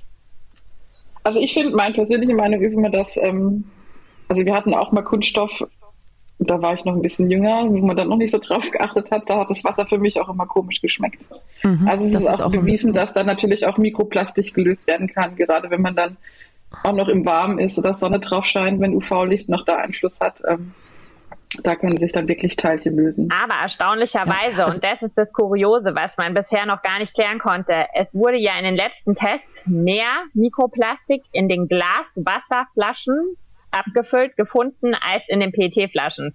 Also warum das so ist, ich habe keine Erklärung. Vielleicht hat die Anni eine Erklärung dafür. Es äh, bedarf noch Forschung. Aber ähm, wir haben auch für unterwegs Edelstahlflaschen, weil sie halt bruchsicher und leicht sind. Ja. Das große Problem bei der Bioanalytik ist, dass man es noch gar nicht so detektieren kann. Ja, das ist ja bei vielen Sachen, ne? Das, ja. was man sucht, findet man auch, aber wenn man noch nicht mal äh, weiß, was man sucht sozusagen oder es keine Messmethoden dafür gibt ja. oder die Grenzwerte nicht, also ne, mit den üblichen Mikroplastik Messmethoden. in den Glasflaschen, der, der naja, Herstellung, Abfüllung, Deckel, äh, alle möglichen Sachen kann man sich da vorstellen. Aber das ist jetzt Spekulation. Was auch noch gefragt wurde, Kunststoff ist hier, ähm, wenn wir jetzt schon sozusagen die, das Essgeschirr hatten, ähm, im Babyspielzeug im Sinne von ist Holz, das ist ja meistens dann auch mit irgendwas behandelt, Holz, Kunststoff. Habt ihr dazu eine Meinung? Ja, beim Holzspielzeug am besten immer unlackiert, auch bei den Stiften. Da werde ich auch immer ganz oft gefragt, welche Farbstifte kann ich nehmen aus ah. Holz. Ja. Wenn man da irgendwie welche unlackiert findet, ist immer ganz gut. Gibt aber auch Hersteller, die lassen dann ihre Lacke auch untersuchen auf Schadstoffe, die sind dann Schadstoff geprüft. Und jetzt unterbrechen wir unseren Hebammsalon kurz für ein bisschen Werbung. Auch in unserer heutigen Folge dürfen wir euch wieder ein tolles Produkt von Veleda, unserem Langzeitpartner, vorstellen. Diesmal das Lavendel Körperöl und die Aroma Shower Relax Dusche. Beides mit wunderbarem Lavendelduft. Und das wirkt natürlich wahnsinnig entspannt. Ja, und das Entspannungspflegeöl aus feinem Mandel und leichtem Sesamöl hat einfach auch so einen hohen Anteil an ungesättigten Fettsäuren und das hält die Haut besonders weich und geschmeidig. Und so ein Öl, das kann man ja auch total super vielseitig einsetzen. Zum einen zur Körperpflege, aber auch zur Fußmassage oder Handmassage wenn ihr euch da mal verwöhnen lassen wollt. Ähm, oder auch, kann man ja auch selber machen, so bei sich. Aber schöner ist es ja natürlich immer, wenn man jemanden hat, der das für einen tut. Oder auch als Bauchwickel. Total schön, wenn man irgendwie so ein verspanntes Zwerchfell hat, zum Beispiel, so mit Sodbrennen zu tun hat. Dafür finde ich das auch immer total gut. Und nach der Geburt lohnt es sich natürlich auch immer ein paar Minuten am Tag, wenn das Baby schläft, den eigenen Körper so ein bisschen zu wertschätzen. Und das kann man äh, gut machen mit so einem feinen Öl. Ne? Nach der Dusche das Öl auf die feuchte Haut einmassieren und einfach den Moment so eine Zeit lang genießen. Oder am besten, ihr fragt noch euren Partner oder Partnerin, der euch auch mal ein bisschen schön den Nacken oder die Füße massiert. Wenn der mal keine Zeit hat, ist es aber auch super schön für den Babybauch. Ne? Der kann ja nicht genug Öl bekommen in der Schwangerschaft. Und ich finde einfach diesen Duft immer so schön. Also ich liebe den Duft von Lavendel. Und der bringt einfach alle Sinne zur Ruhe und ihr könnt entspannen. Und es ist ja auch bekannt, dass Lavendel unterstützend beim Einschlafen wirkt. Also es ist einfach ein schönes Öl, was man abends sich auch nochmal auf den Bauch auftragen kann. So findet man so ein bisschen inneres Gleichgewicht und wenn der Alltag oder die Sorgen gerade etwas viel sind, sollte ich heute Abend mal benutzen. Und es gibt sogar Studien, die zeigen, dass Lavendel bei depressiven Verstimmungen helfen kann. Also das perfekte Öl. Genau, und für noch mehr Provence-Feeling unter der Dusche gibt es Lavendel jetzt eben auch als Aroma Shower Relax mit natürlich ätherischem Lavendelöl. Und damit kann man den Tag einfach schön ausklingen lassen und kurz die Augen schließen. Einmal tief durchatmen, herrlich. Und in den Show Notes, wie immer, findet ihr den Link, der euch direkt zu den Produkten von Veleda führt. Und da findet ihr das ganze tolle, vielfältige Sortiment. Werbung Ende. Und weiter geht's mit dem Hebammensalon. Was bei den Auch da ist das Siegel der blaue Engel wieder wichtig, ähm, da darauf zu achten? Oder welche Siegel auch bei Spielzeug? Da ist diese Spielgutsiegel ganz gut, weil da sind viele wasserbasierte Farben und Lacke und die kann man dann auch bedenkenlos ablutschen. Die halten natürlich auch nicht so gut, aber ähm, da passiert gar nichts. Da kann man quasi auch den Fußboden ablutschen, wenn man möchte. Das sind ähm, ja, die sind auf Wasserbasis. Bei, bei uns gab es ja echt nur Ostheimer Tiere und nichts ja. Plastik. Bei, bei Kunststoff ist halt so, je weicher, desto mehr Weichmacher sind auch drin. Also Kunststoff ja. ist halt von Natur aus nicht weich. Also das ist das ja. Erste. Also wenn man Kunststoffspielzeug hat, zum Beispiel wie Lego, darf man das sagen? Bausteine aus Kunststoff. Mit wenn man so Bausteine aus dran. Kunststoff hat. Die sind natürlich dann auch fest, aber gerade so, ich habe hier eine Barbie-Puppe von ähm, oh Gott, aus meinem ja. ähm, auf dem Dachboden von der Mutter gefunden und äh, die ist schon schön weich und da würde ich dann eher sagen, nee, da. Dieser süßliche Geruch von dem ja. Dieser süßliche Es wird auch oder klebrig. Also, so wir hatten auch ähm, von, von Playmobil so ein, so ein Spielauto noch aus den 90ern. Da waren die Reifen dann schon ganz klebrig, wenn man die angefasst ja. hat. Also da kann man dann schon davon ausgehen, dass da Weichmacher austreten sogar schon. Und bei alten Puppen Und ist ja auch noch... hier mit dieser Kaugiraffe? Ah, ja. Das haben sie behoben. Das Problem. Ja, ja ich, auch hier nennen wir keinen Markennamen. nee, sag mal, was hast du, was wolltest du gerade sagen? Na, diese Kaugiraffe, diese, diese, die, diese Giraffe. Ach, diese Giraffe. Diese Giraffe. Die war doch vor ein paar Jahren mal, äh, ist die irgendwie total. Das ist generell ähm, das Problem bei Badespielzeug. Das halt, man muss es immer tro gut trocknen, sonst kommen Pilze und Schimmelpilze ähm, halt vermehrt so viel Feuchtigkeit. Na, allgemein ja Biofilm ey, die, im Inneren, ja. Ja, das ist ja so, wie das kennt ja jeder, diese Badeenten-Geschichte, die dann irgendwie plötzlich innen schwarz ist. so schwarz schimmern, boah, kotz, und dann drückt man die mal einmal aus. So. Ja, sowas würde ich gar nicht mehr kaufen, weil, weil, weil diese, das ist einfach. Ja, Genau ja. so sieht es in einem Wasserfilter aus, wenn er nicht gewechselt genau. ist. Genau. Uh, haben wir den Kreis. Das, da schließen wir den know. Kreis. Das ist ein sehr schöner, anschaulicher Vergleich. Juhu.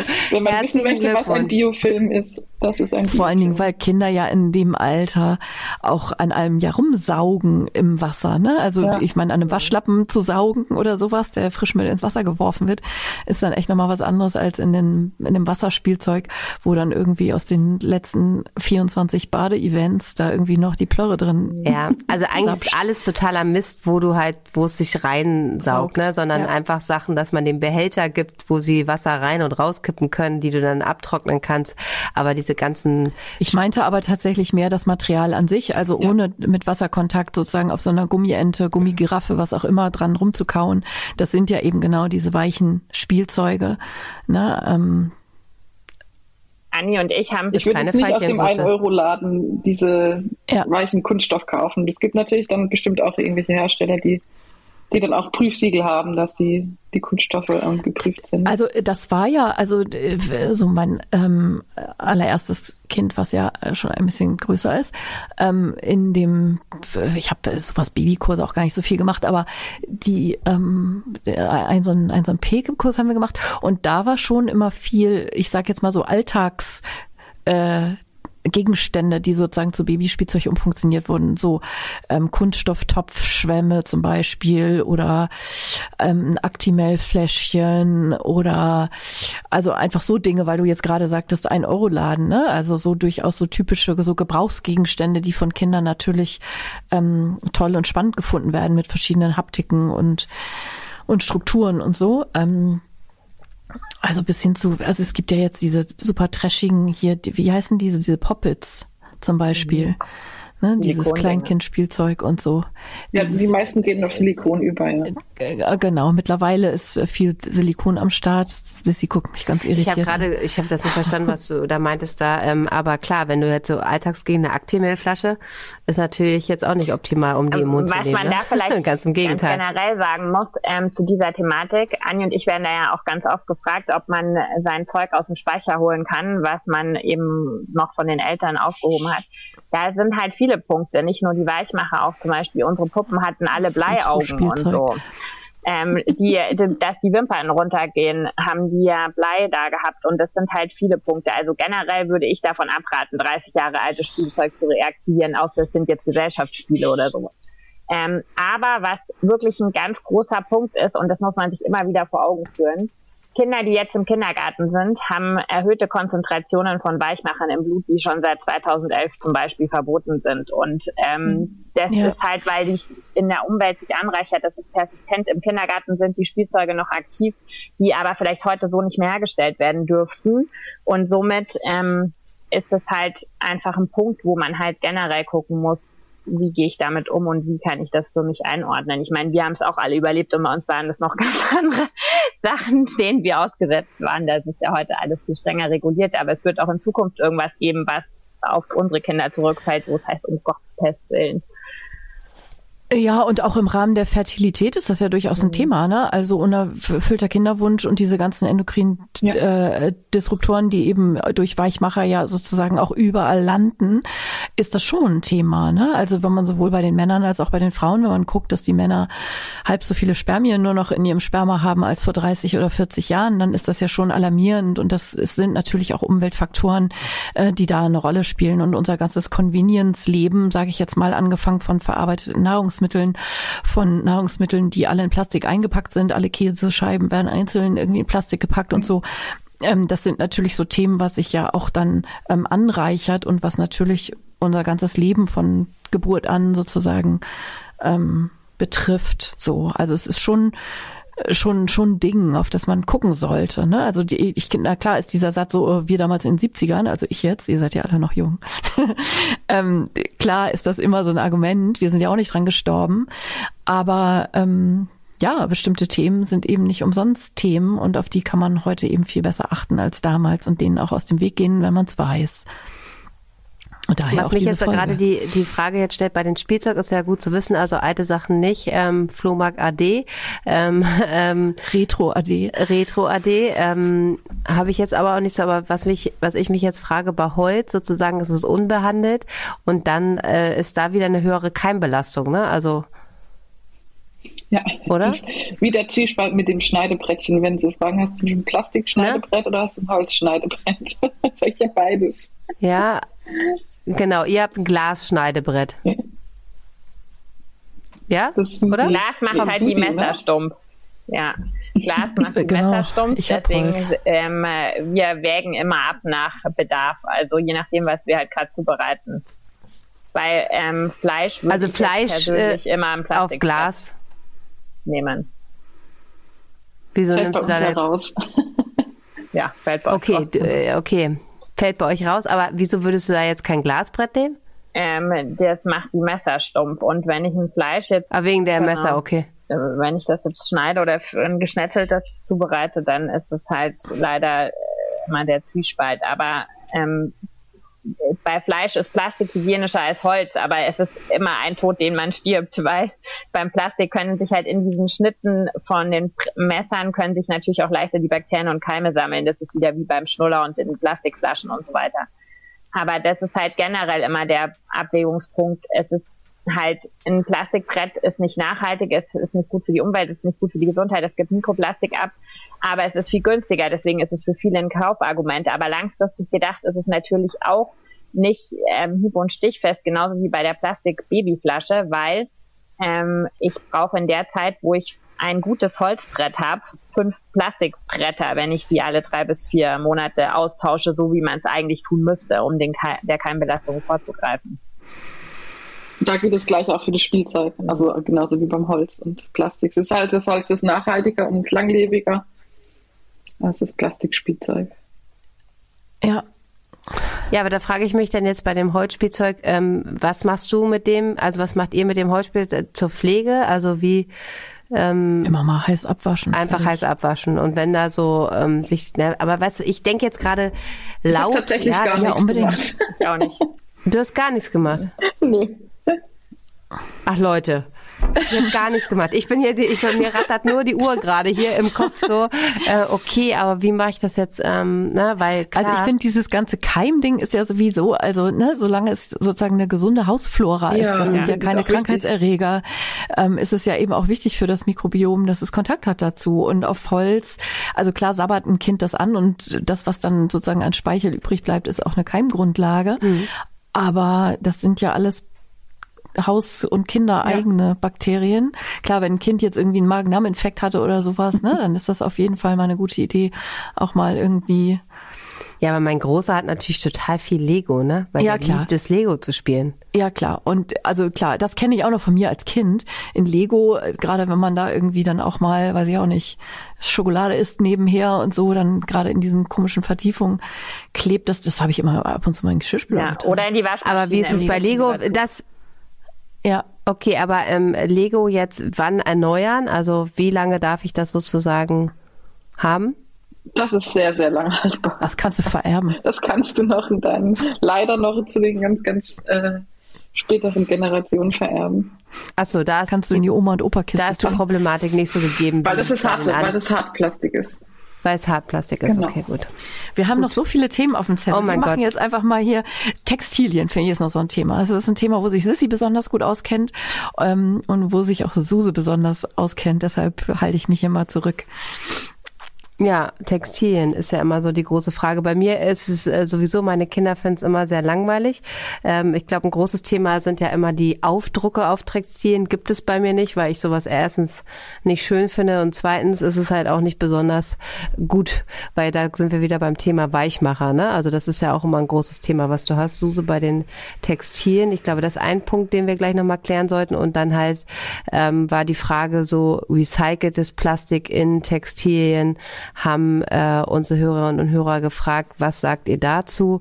Und ähm, genau, also kannst du ja einfach mal so einen groben Überblick ähm, geben, was du zu Textilien so kurz sagen willst. Ich merke schon echt, wir, wir rennen in der Zeit, äh, weil das ist einfach ein so äh, spannendes Thema hier mit euch. Ich mache ganz kurz. Ähm, Anni kann sicher auch was zu der recycelten Kleidung sagen. Da hat sie sich ganz gut auch mit den Imprägnierungen gut eingefunden ähm, und das erlessens tief recherchiert. Ähm, ich sage jetzt mal ganz generell, ich komme ja aus der Bekleidungsbranche und ähm, die Bekleidungsbranche ist eine sehr dreckige Branche, so muss man das leider sagen.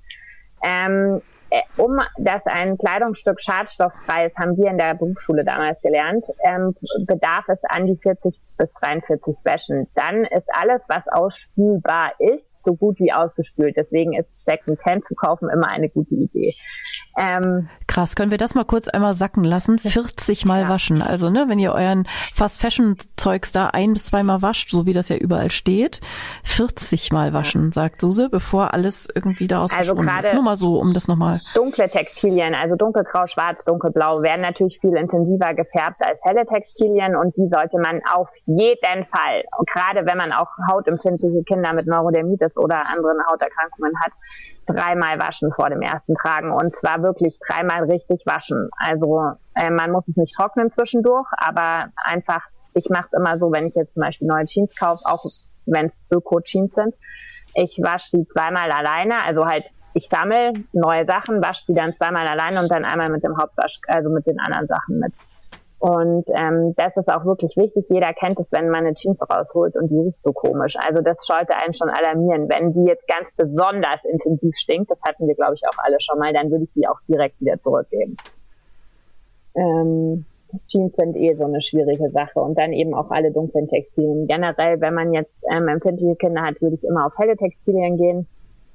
Und ähm, wir persönlich versuchen bei den Kindern also wir geben eh alles weiter, bei uns kriegt nur der Erste die Sachen neu, die sind alle im September oder im August geboren, im Zweijahresabstand, das heißt, wir haben da eine gute Kette, aber ähm, wir versuchen möglichst wirklich nur ähm, GOTS-zertifizierte Bio-Baumwollklamotten oder generell Bio-Baumwolle zu kaufen. Gibt ja jetzt auch bei jedem ähm, Fast Fashion Label eigentlich eine Linie, wo Bio-Baumwolle verarbeitet wird. Es wird auch immer größere Marktanteile jetzt ähm, in der Bio-Baumwolle weltweit im Anbau.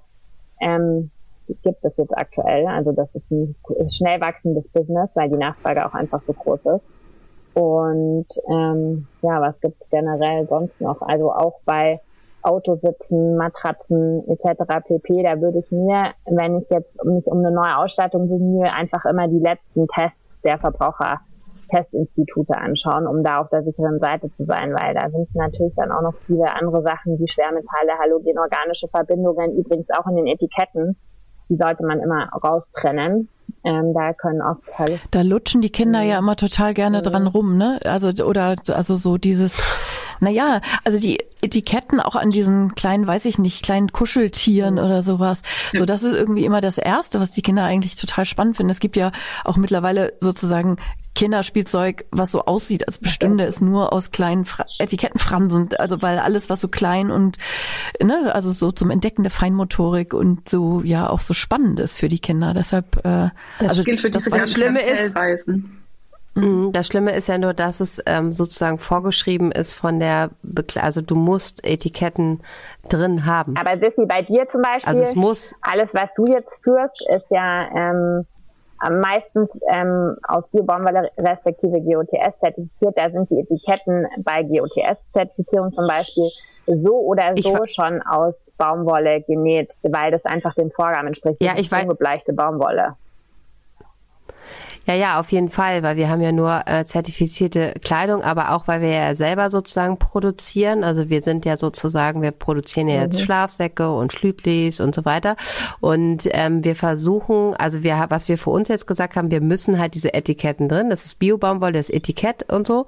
Aber wir haben uns zum Beispiel gegen ähm, Labels noch dran mhm. entschieden. Mhm. Also weil, also nicht jetzt, äh, da geht's eher um Müll, weil ich meine, was macht man mit einem, äh, ne, wenn da jetzt die Auszeichnung Bezeichnung, du schmeißt es sofort, also das, äh, das produziert, man produziert ja auch so viel Müll in der Bekleidungsindustrie. Wir haben zum Beispiel, wir haben so Kuschelhasen aus Biobaumwolle, die wir genäht haben, die kommen nicht einzeln verpackt, sondern wir haben extra so große Säcke nähen lassen, wo die halt drin sind, dass sie, wenn die verschifft werden, also wir versuchen möglichst viel Müll zu vermeiden, weil das ist ja auch der große Punkt, den man, äh, den man hat. Aber du kommst sozusagen, ähm, weil die Etiketten stören ja sowieso, also erstmal stören sie die Kinder eigentlich immer, die eingenäht sind, aber du bist ähm, gesetzlich verpflichtet, die einzunähen.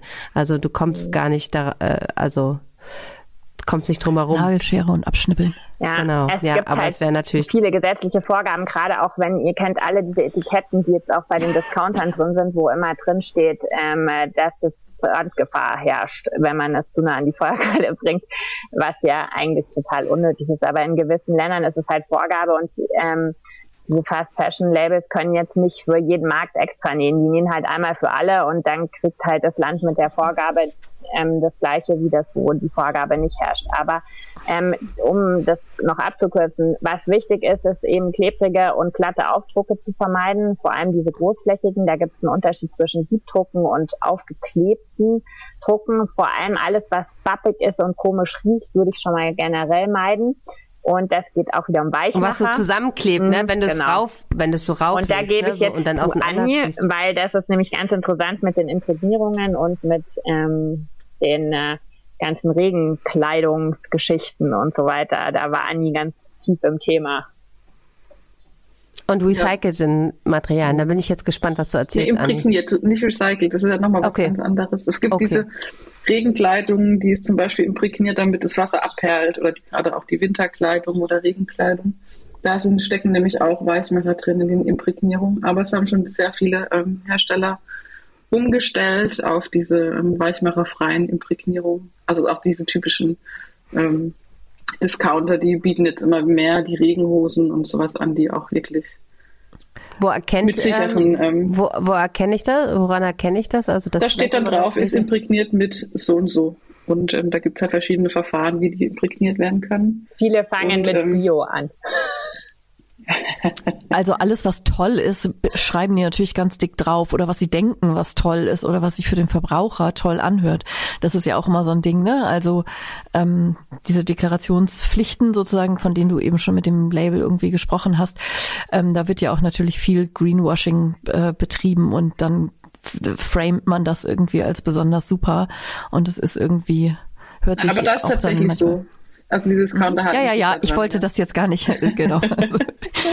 ich wollte jetzt gar nicht grundsätzlich draufhauen, aber ja. ähm, genau. Also äh, einfach die Frage, ne, woran sieht man das, wenn irgendwas besonders bio oder toll ist, wird der Hersteller das als Produktvorteil äh, ganz fett draufschreiben. Also gerade bei Matsch- und Regenklamotten gibt es natürlich die Porsches in Anführungsstrichen. Ne? Die sind dann mit ähm, Bio-Baumwolle ganz eng gewebt und dann imprägniert mit natürlichen Wachsen. Und wir haben da auch ähm, jeweils eine, drei Größen, eine Hose, die zirkuliert und im Umlauf ist. Bei uns lohnt sich die Anschaffung, weil es eben aufgetragen wird von zwei weiteren Jungs.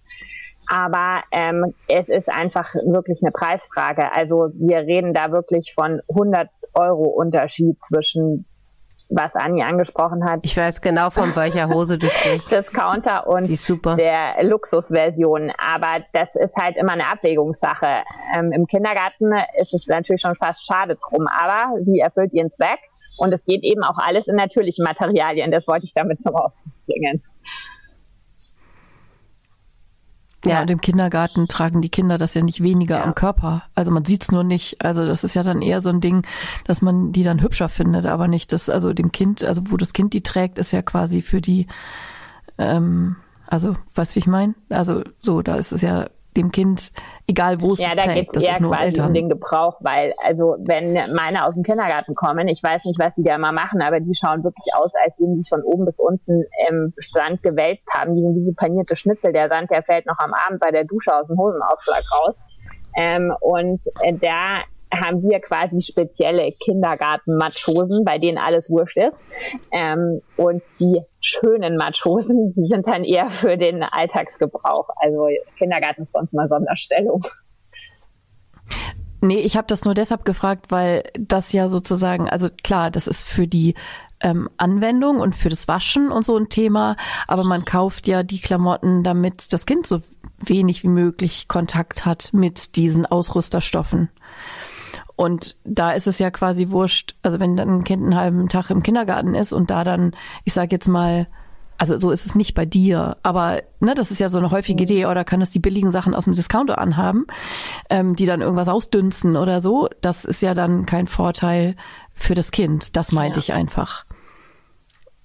Aber da ist man tatsächlich eigentlich schon mit den ganzen üblichen Verdächtigen, die alle im August anfangen, panisch aufzusuchen, Homepagen. Ähm, da ist man schon gut beraten. Also, oder Anni? Also, deine Recherche hat es eigentlich auch ergeben. Die sind ja alle durch die Bank zu empfehlen, oder? So die Klassiker. Ja, also alle man bekommt sie überall mittlerweile, Gott sei Dank. Naja, die haben das jetzt gerade in den letzten Jahren äh, extrem umgestellt. Ne? Ja, also da hat genau. sich schon was äh, getan. Also zu, gerade was die Regenkleidung, also die ganzen Matschhosen angeht, das war vor ein paar Jahren noch nicht so. Also das ist jetzt, würde ich, ne, wenn du jetzt, also ich war jetzt auch gerade wieder äh, Orderphase, ähm, da, ähm, na, ne, und das ist die erste Frage immer, nee, nee, ist alles äh, zertifiziert und ähm, aber das war vor ein paar Jahren einfach noch nicht so. Das hat sich jetzt schon eigentlich äh, wirklich was ge, äh, getan. Und natürlich gibt es da den Unterschied. Ich glaube, die Matschhose, von der wir da beide gerade reden, das ist ähm, einfach auch toll, wenn man sehr viel ähm, Naturmaterialien trägt. Ne? Wenn man sehr viel Wolle trägt, ist die einfach, weil sie sehr atmungsaktiv ist, einfach auch super. Aber das ist natürlich immer nur das, das glaube ich einfach die, die uns jetzt hier zuhören, wissen, dass es die ähm, viel günstiger und wenn sie zertifiziert sind, dass man da auch nichts falsch macht. Ne? Also ja. man muss jetzt keine Matschhose für ja. 120 Euro kaufen. Nee ähm, bei den bei den Klamotten so das das ist glaube ich eigentlich ganz gut zusammengefasst ne? Also vor allen Dingen auch von den Farben und jetzt von der Regenkleidung. Aber was ist denn ähm, was sagst du denn Anni zu recycelten Plastik? Ist ja auch einfach jetzt gerade ne? Das wurde ja als auch gerade mal ja.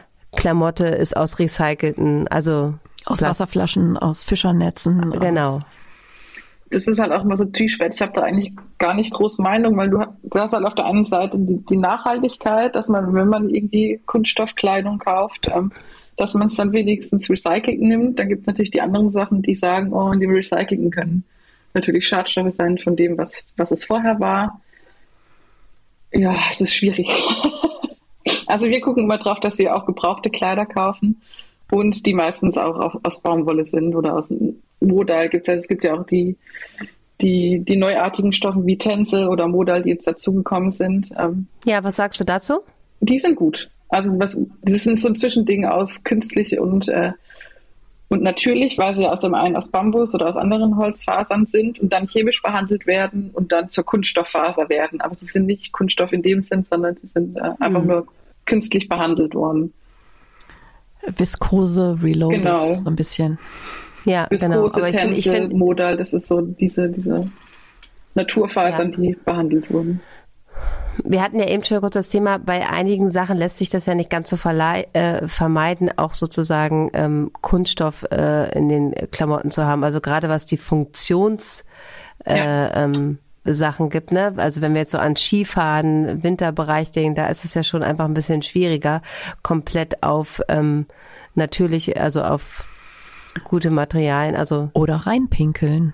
Stichwort PUL, also Stoffwindeln über Hosen. Ah ja, das ist auch nochmal, stimmt, ja genau.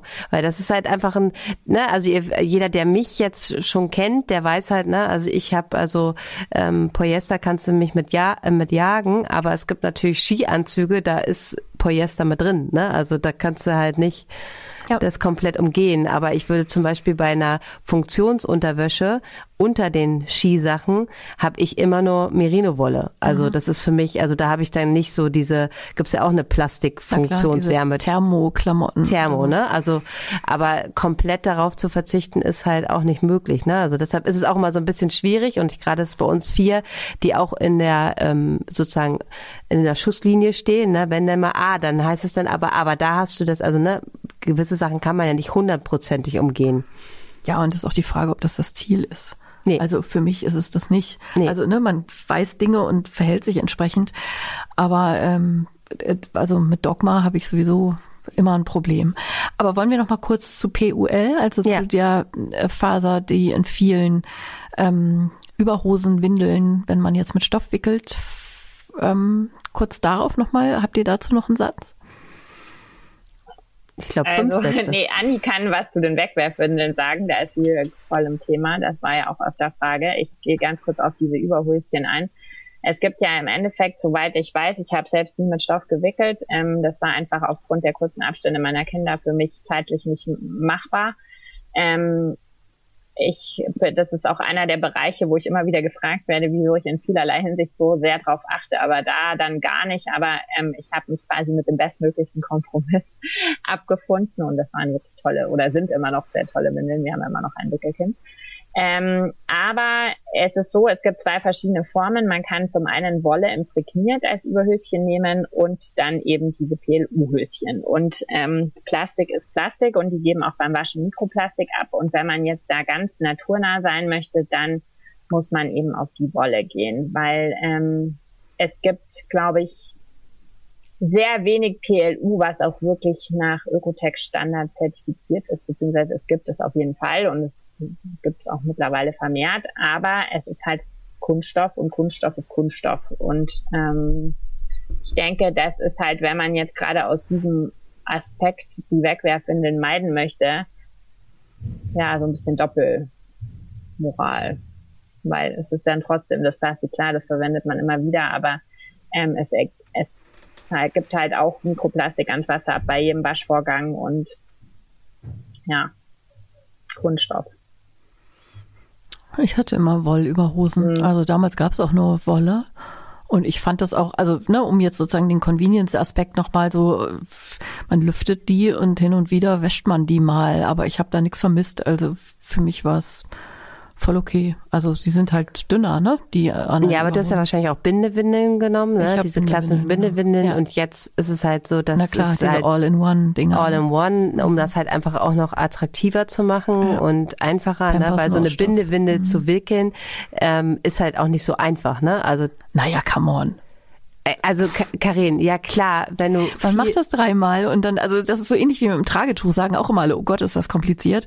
Und dann macht man das dreimal, dann ist das doch irgendwie kein es ist ja, es ist einfach vielleicht der Oldschool-Weg, aber ich fand es. Naja, du musst einfach schon auch sehr sicher sein, indem du eine Bindewinde machst, äh, weil du musst festwickeln können, du musst auch die, äh, du musst dich das trauen können, mhm. so ein mhm. Neugeborenes so anzufassen und das zu schichten. Und das ist natürlich in diesen All-in-One äh, äh, einfacher. Da ist ja dann auch so ein ja. Druckknopf drauf und dann musst du das halt nicht so, ne, du, das ist auch anstrengend mit der Bindewinde, muss die Spannung halten und so. Also ich glaube, wenn man da nicht so sehr, da muss man schon einfach auch, ja, da ja. muss man. Ich glaube, ihr könnt das alle. Rocket Science ist das nicht. Aber ja. klar. Also das, das meine ich mehr mit convenient. Also im Sinne von, es sieht einfacher aus mhm. und dann ist der und dann gibt's so niedliche Aufdrucke mit kleinen Autos und kleinen Mondraketen und was nicht alles.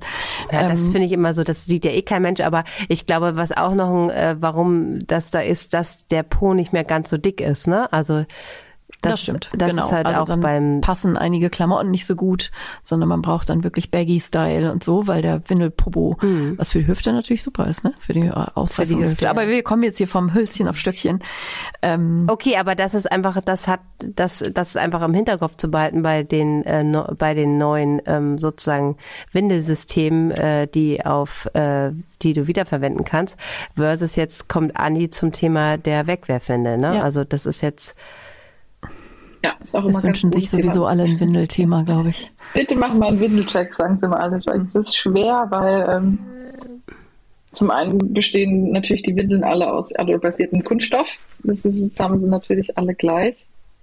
Dann gibt es ja nicht noch große Inhaltsstoffe, die man angeben muss, mit Ausnahme von den Herstellern, die ihre Innenseite noch mit Paraffin ähm, bekleiden, warum sie das auch immer tun. Ja, ähm, das frage ich mich auch, warum sie das machen. Also ist mir einfach ein Rätsel. Eine Lotion in der Windel. Also zum Hintergrund, das ist wirklich aus Erdöl. Also das ist Erdöl wird gewonnen aus der Erde, dieses schwarze tropfende Zeug, ähm, was mal äh, früher irgendwelche Dinosaurier waren aus tief der Erde, wird gewonnen, wird erhitzt und dann wird das abgetrennt in Benzin, in Heizöl, in Kraftstoffe und ganz unten bleibt dann das Paraffin übrig, was dann als Lotion in die Windeln kommt. Ähm, ja. Und hm, ne, nur, dass ihr wisst, was ihr da Und es ist meistens auch eine Marke, die dann auch gleich schon im, im, Krankenhaus bereit liegt, was natürlich die Krankenhäuser immer schön in Kooperation mit dem Hersteller haben, dass die frisch gebackenen Klar. Eltern auch gleich darauf fixiert werden, das ist Klar. die Windel. Fuß in der Tür im Branding. Ja. ja, ist halt einfach auch das Synonym für Windel, ne? Also ich meine, das ist wie mit dem Lippenpflegestift. Ähm, man benutzt und den Taschentüchern. Den Taschentüchern, ja. das ist halt einfach, das verbindet oder mit der Babyschale, da gibt's halt auch. Ich ne? habe es auch schon mindestens zweimal in dieser Folge gesagt. ist aber die gleiche Problematik wie bei der Windel. Das schließt genau. sich der Kreis. Ja, genau. Also es ist halt, ne, aber es das ist aber bei, um, bei den Taschentüchern, die man fürs, da ist, da gibt es auch welche mit. Ja. Also er mit, kennt es auch. Also das muss angegeben werden tatsächlich.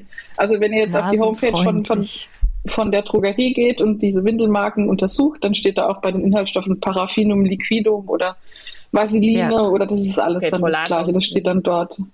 Aber ich habe den Eindruck, dass ja. da tatsächlich mittlerweile schon, vielleicht auch weil Andi und ich uns natürlich in so einem speziellen Kosmos hier bewegen, aber ich habe schon das Gefühl, Anni, oder dass da ein großes Umdenken stattgefunden hat. Also die ja. Leute sind viel bewusster, was das Thema betrifft, glaube ich. Ja. Ja. Okay, apropos Popo, eins machen wir noch und dann müssen wir leider schon zum Schluss kommen. Po-Creme, ähm, Feuchttücher, das ist nochmal eins, ein, ein, ein wichtiges Thema für Anni. Genau, also wunde Popos können viele Ursachen haben. Zum einen die Feuchttücher, die Windeln, wie ihr jetzt gehört habt, können auch natürlich Teil sein oder die Creme. Also es sind so immer, man muss dann Ausschlussverfahren, was ähm, gibt natürlich auch noch viele andere, was jetzt, was ich nicht habe, was ich äh, auch nicht darf, weil ich kein Arzt oder Ärztin bin, ähm, was dann noch zugrunde liegen kann. Aber man sollte eben Feuchttücher, Windeln und Po-Creme nicht ausschließen, dass das ähm, ein Verursacher das, Po ist. Das ist auch immer das, das, was wir natürlich checken, ne? Also die Winde erstmal und ja. ähm, wir empfehlen ja auch zu Hause keine Feuchttücher und ähm, aber das ist auch, was wir aus dem täglichen Hebammen. Ja, äh, vor allen Dingen, weil es ja auch Sachen sind, wo man, die man eigentlich anwendet, damit das Kind eben nicht wund wird. Ja. Also sowohl die Wegwerfwindel im Sinne von, dann, ne, also obwohl sie nass sind, sind sie schön trocken, dann irgendwie noch eine Cremelotion, irgendwas ja. äh, obendrauf und dann die Feuchttücher, weil besonders sanft, I don't know. Und das Oder ist tatsächlich Auslöser. Wasser.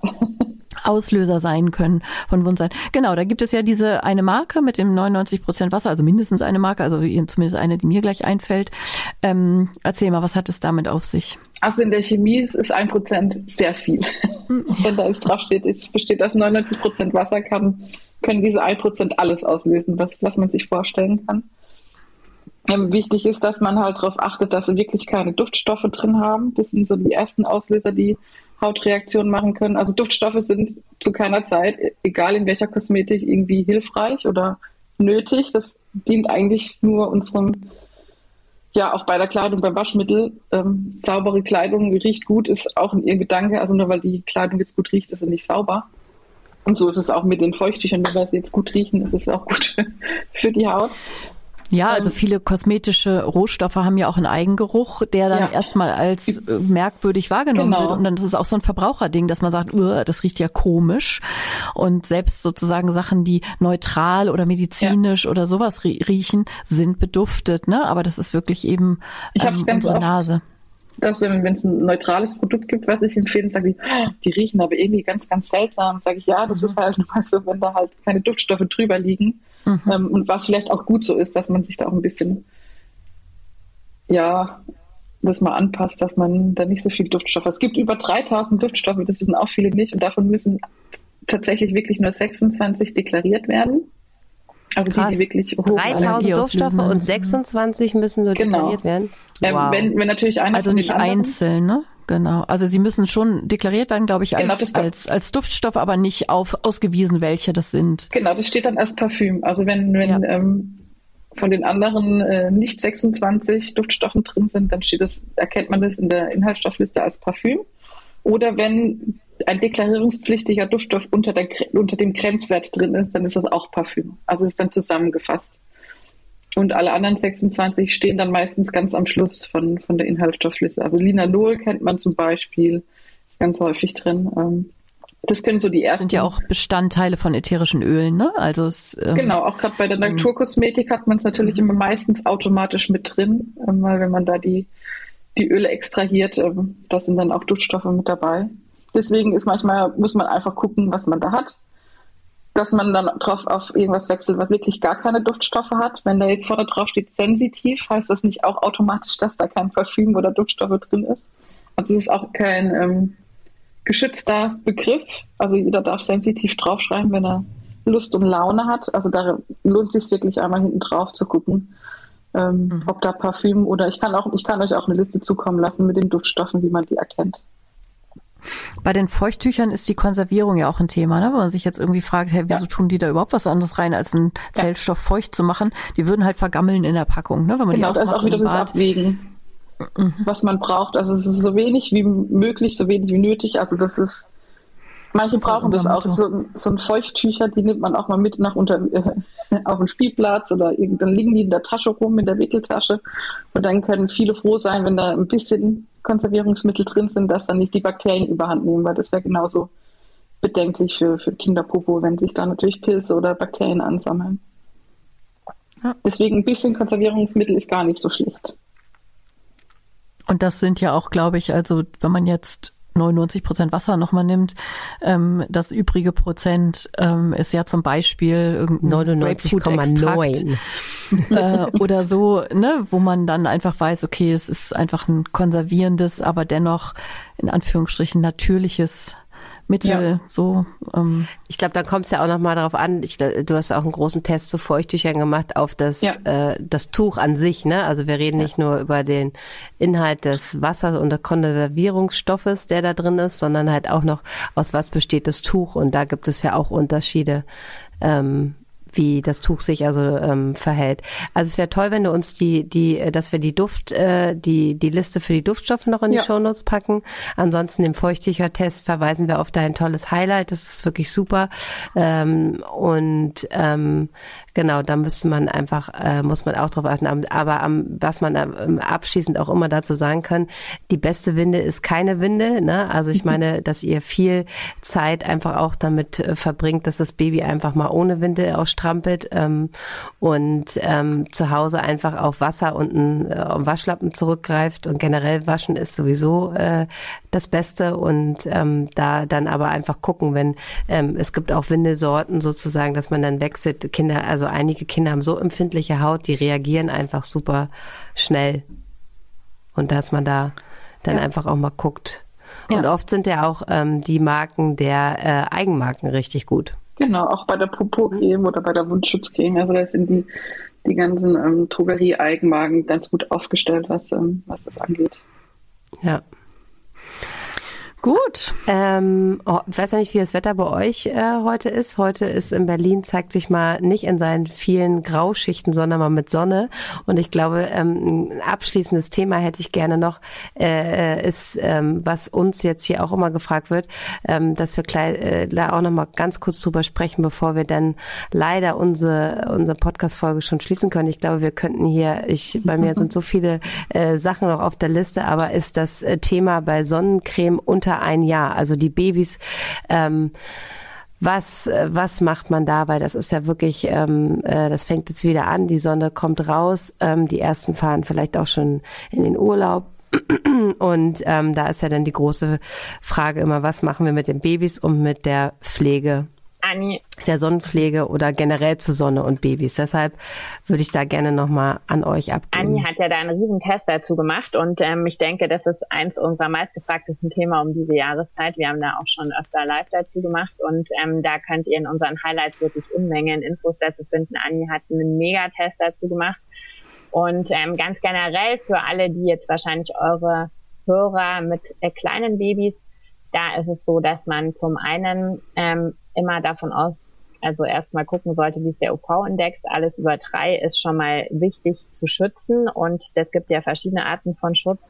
Man kann durch Kleidung schützen, man kann manuell schützen durch Schatten und man kann dann eben in letzter Instanz durch Creme schützen. Bei Kindern unter eins ist es eben empfohlen, weil die Haut fünfmal dünner ist als von Erwachsenen, dass man, und die natürlich dann auch empfänglicher für Schadstoffe ist, dass man halt ähm, nur im äußersten Notfall auf die Creme zurückgreift. Es gibt den Unterschied zwischen hormonell wirksamen Filtern und mineralischen Filtern. Es bietet sich an, mineralische Filter zu nehmen ähm, in dem Alter. Und ja, sonst einfach durch Hut mit breiter Krempe, Kleidung, helle, luftige Kleidung am besten und im Schatten und dann ist es schon die halbe Miete. Und dann wirklich nur, wenn man nur noch in der prallen Sonne sitzen kann und keine UV-Kleidung oder schützende Kleidung anhaben kann, dann eben oder in hochalpinen Lagen auf die Sonnencreme zurückgreifen. An, Darf ich kurz korrigieren? Ja. Also es ist, ist nicht der Unterschied zwischen mineralisch und hormonell wirksam. Also es gibt auch in Anführungszeichen chemische, also organische ähm, UV-Filter, die nicht hormonell wirksam ja, sind. Also es gibt, mit, es gibt, ja. es gibt wirklich, ähm, ich weiß gerade nicht, also es gibt 20, ich glaube 20 UV-Filter, die mittlerweile auf dem Markt sind. Und die werden schon abgelöst, die guten, die nicht hormonell wirksam sind, von denen, die ähm, hormonell wirksam sind. Also gerade die Octocrylene und die Humosalate, die werden jetzt stückweise, denke ich, aus dem Sortiment genommen werden auch in vielen Ländern mittlerweile das ist auch dran. Ja. ja. Weil es Korallen schädigt. Das und da kommen noch? wir wieder zu dem Thema bei der UV-Kleidung, sind wir auch wieder bei Funktionskleidung. Ja. Ne? Also das ist ja auch wieder ähm, keine natürlichen Materialien. Habt ihr auch ein Highlight zu, mhm. ahne ich? Ja, dieses ja. Thema ist UV-Klamotten selbstverständlich.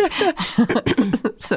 Also ihr merkt, diese Folge ist nur ein kleiner Einstieg in ein hochkomplexes Thema, was es alles so gibt, was man sozusagen an Stoffen, die einem begegnen auf der Haut. Ja, ich glaube, bei der Sonne kann man es einfach auch so ein bisschen einfach können wir uns, haben wir auch mal eine Folge zu gemacht, machen, wie es und wie es einfach in den äh, südlichen europäischen Ländern, da wird einfach ganz klar ähm, äh, Siesta. das Siesta gemacht und ähm, äh, Babys im ersten Lebensjahr ähm, ist einfach so Creme so wenig wie möglich, aber einfach aus der Sonne raushalten, morgens raus, abends raus und diese Hochphase der Sonneneinstrahlung einfach sie komplett zu schützen. Ja, ne? und man muss mit einem Baby vielleicht auch nicht unbedingt auf die Südhalbkugel oder in die Tropen verreisen.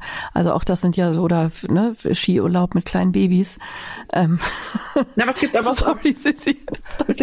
Sorry, so Mom-Bashing hier at its best. Ich war im Skiurlaub mit kleinem Baby, mein ja, Baby war aber nicht auf dem Berg. Ist gut, ich sag nichts mehr. Nein, darf, es gibt wirklich auch Situationen, wie wenn man zwei Kinder hat und dann, keine Ahnung, der Kindergarten mal um halb eins oder eins zumacht und man dann halt mit Baby losziehen muss, um das Kind abzuholen. Ja, und dann kann man jetzt nicht irgendwie, irgendwie durch Tunnel zum Kindergarten krabbeln. Da nee, das muss man halt nicht. dass ja. es halt einen ja, das aufhat, dass man halt es geht halt manchmal einfach nicht, das zu vermeiden. Man muss ja auch dazu sagen, ja, klar, aber ich meine nur, Entschuldigung, sind ja nee, Kinderwegen nee, fang, und fang ähm, an. die ganzen äh, Maxikosi etc. pp, die sind ja alle schon mit UV50 ähm, Schutz ausgestattet. Ja. Und Schatten ist aber auch nicht gleich Schatten. Also ein Schatten unterm Schirm, der ist nicht dicht, ja. der hat Streustrahlung, die reflektiert vom Sand, vom Meer, vom Wasser, von Fenstern, von Scheiben. Also man muss schon schauen, wenn man ein Kind mal nackig, was ja herrlich ist im Sommer bei warmen Temperaturen, ähm, strampeln lassen will, dann muss es halt ein wirklich dichter Schatten sein. Und ähm, das ist halt wenn das nicht vermeidbar ist, dann muss man es eincremen, weil die Haut genauso empfänglich wie für äh, schädliche Chemikalien in der Creme ist die natürlich auch für UV-Strahlung und das Hautkrebsrisiko wird, und das muss man einfach so deutlich sagen, durch jeden Sonnenbrand in der Kindheit erhöht. Und da zählt schon eine kleine Rötung ja. dazu. Ja. Muss nicht also mal eine Rötung sein, es kann auch schon vorher zu Schäden kommen. Das ist ja dieses gefährlich an UV-Strahlung. Oh, wow, wow, wow. Was für ein. Also er, er merkt schon, das ist keine Folge fürs leichte Gemüt hier. Oh mein Gott. Ähm, es ist ein grober Überblick für euch. Ähm, ähm, ich glaube, gerade für die, die ihr erstes Kind vielleicht gerade kriegen oder bekommen haben, die denken so, oh ja, ja, jetzt muss ich hier so, genau, ne? Wir sind jetzt erstmal drei Tage mit euren Highlights. Aber uns ging es ja auch nicht anders. Uns ging es ja auch nicht anders. Da wächst man also rein. Sonst gäbe es uns, glaube ich, gar nicht. Mhm. Genau, sonst gäbe es Susi und mich gar nicht auf Instagram, wenn wir nicht auch ein Kind gekriegt hätten und wenn wir nicht auch an dem Punkt standen und uns so Gedanken gemacht sonst hätten. Sonst gäbe es uns gar nicht uns Menschen auf der Welt, wenn wir sofort dran sterben würden. Ja, genau. Vielleicht können wir diesen Spagat irgendwie an der Stelle nochmal ja. so zusammenbringen. Ja.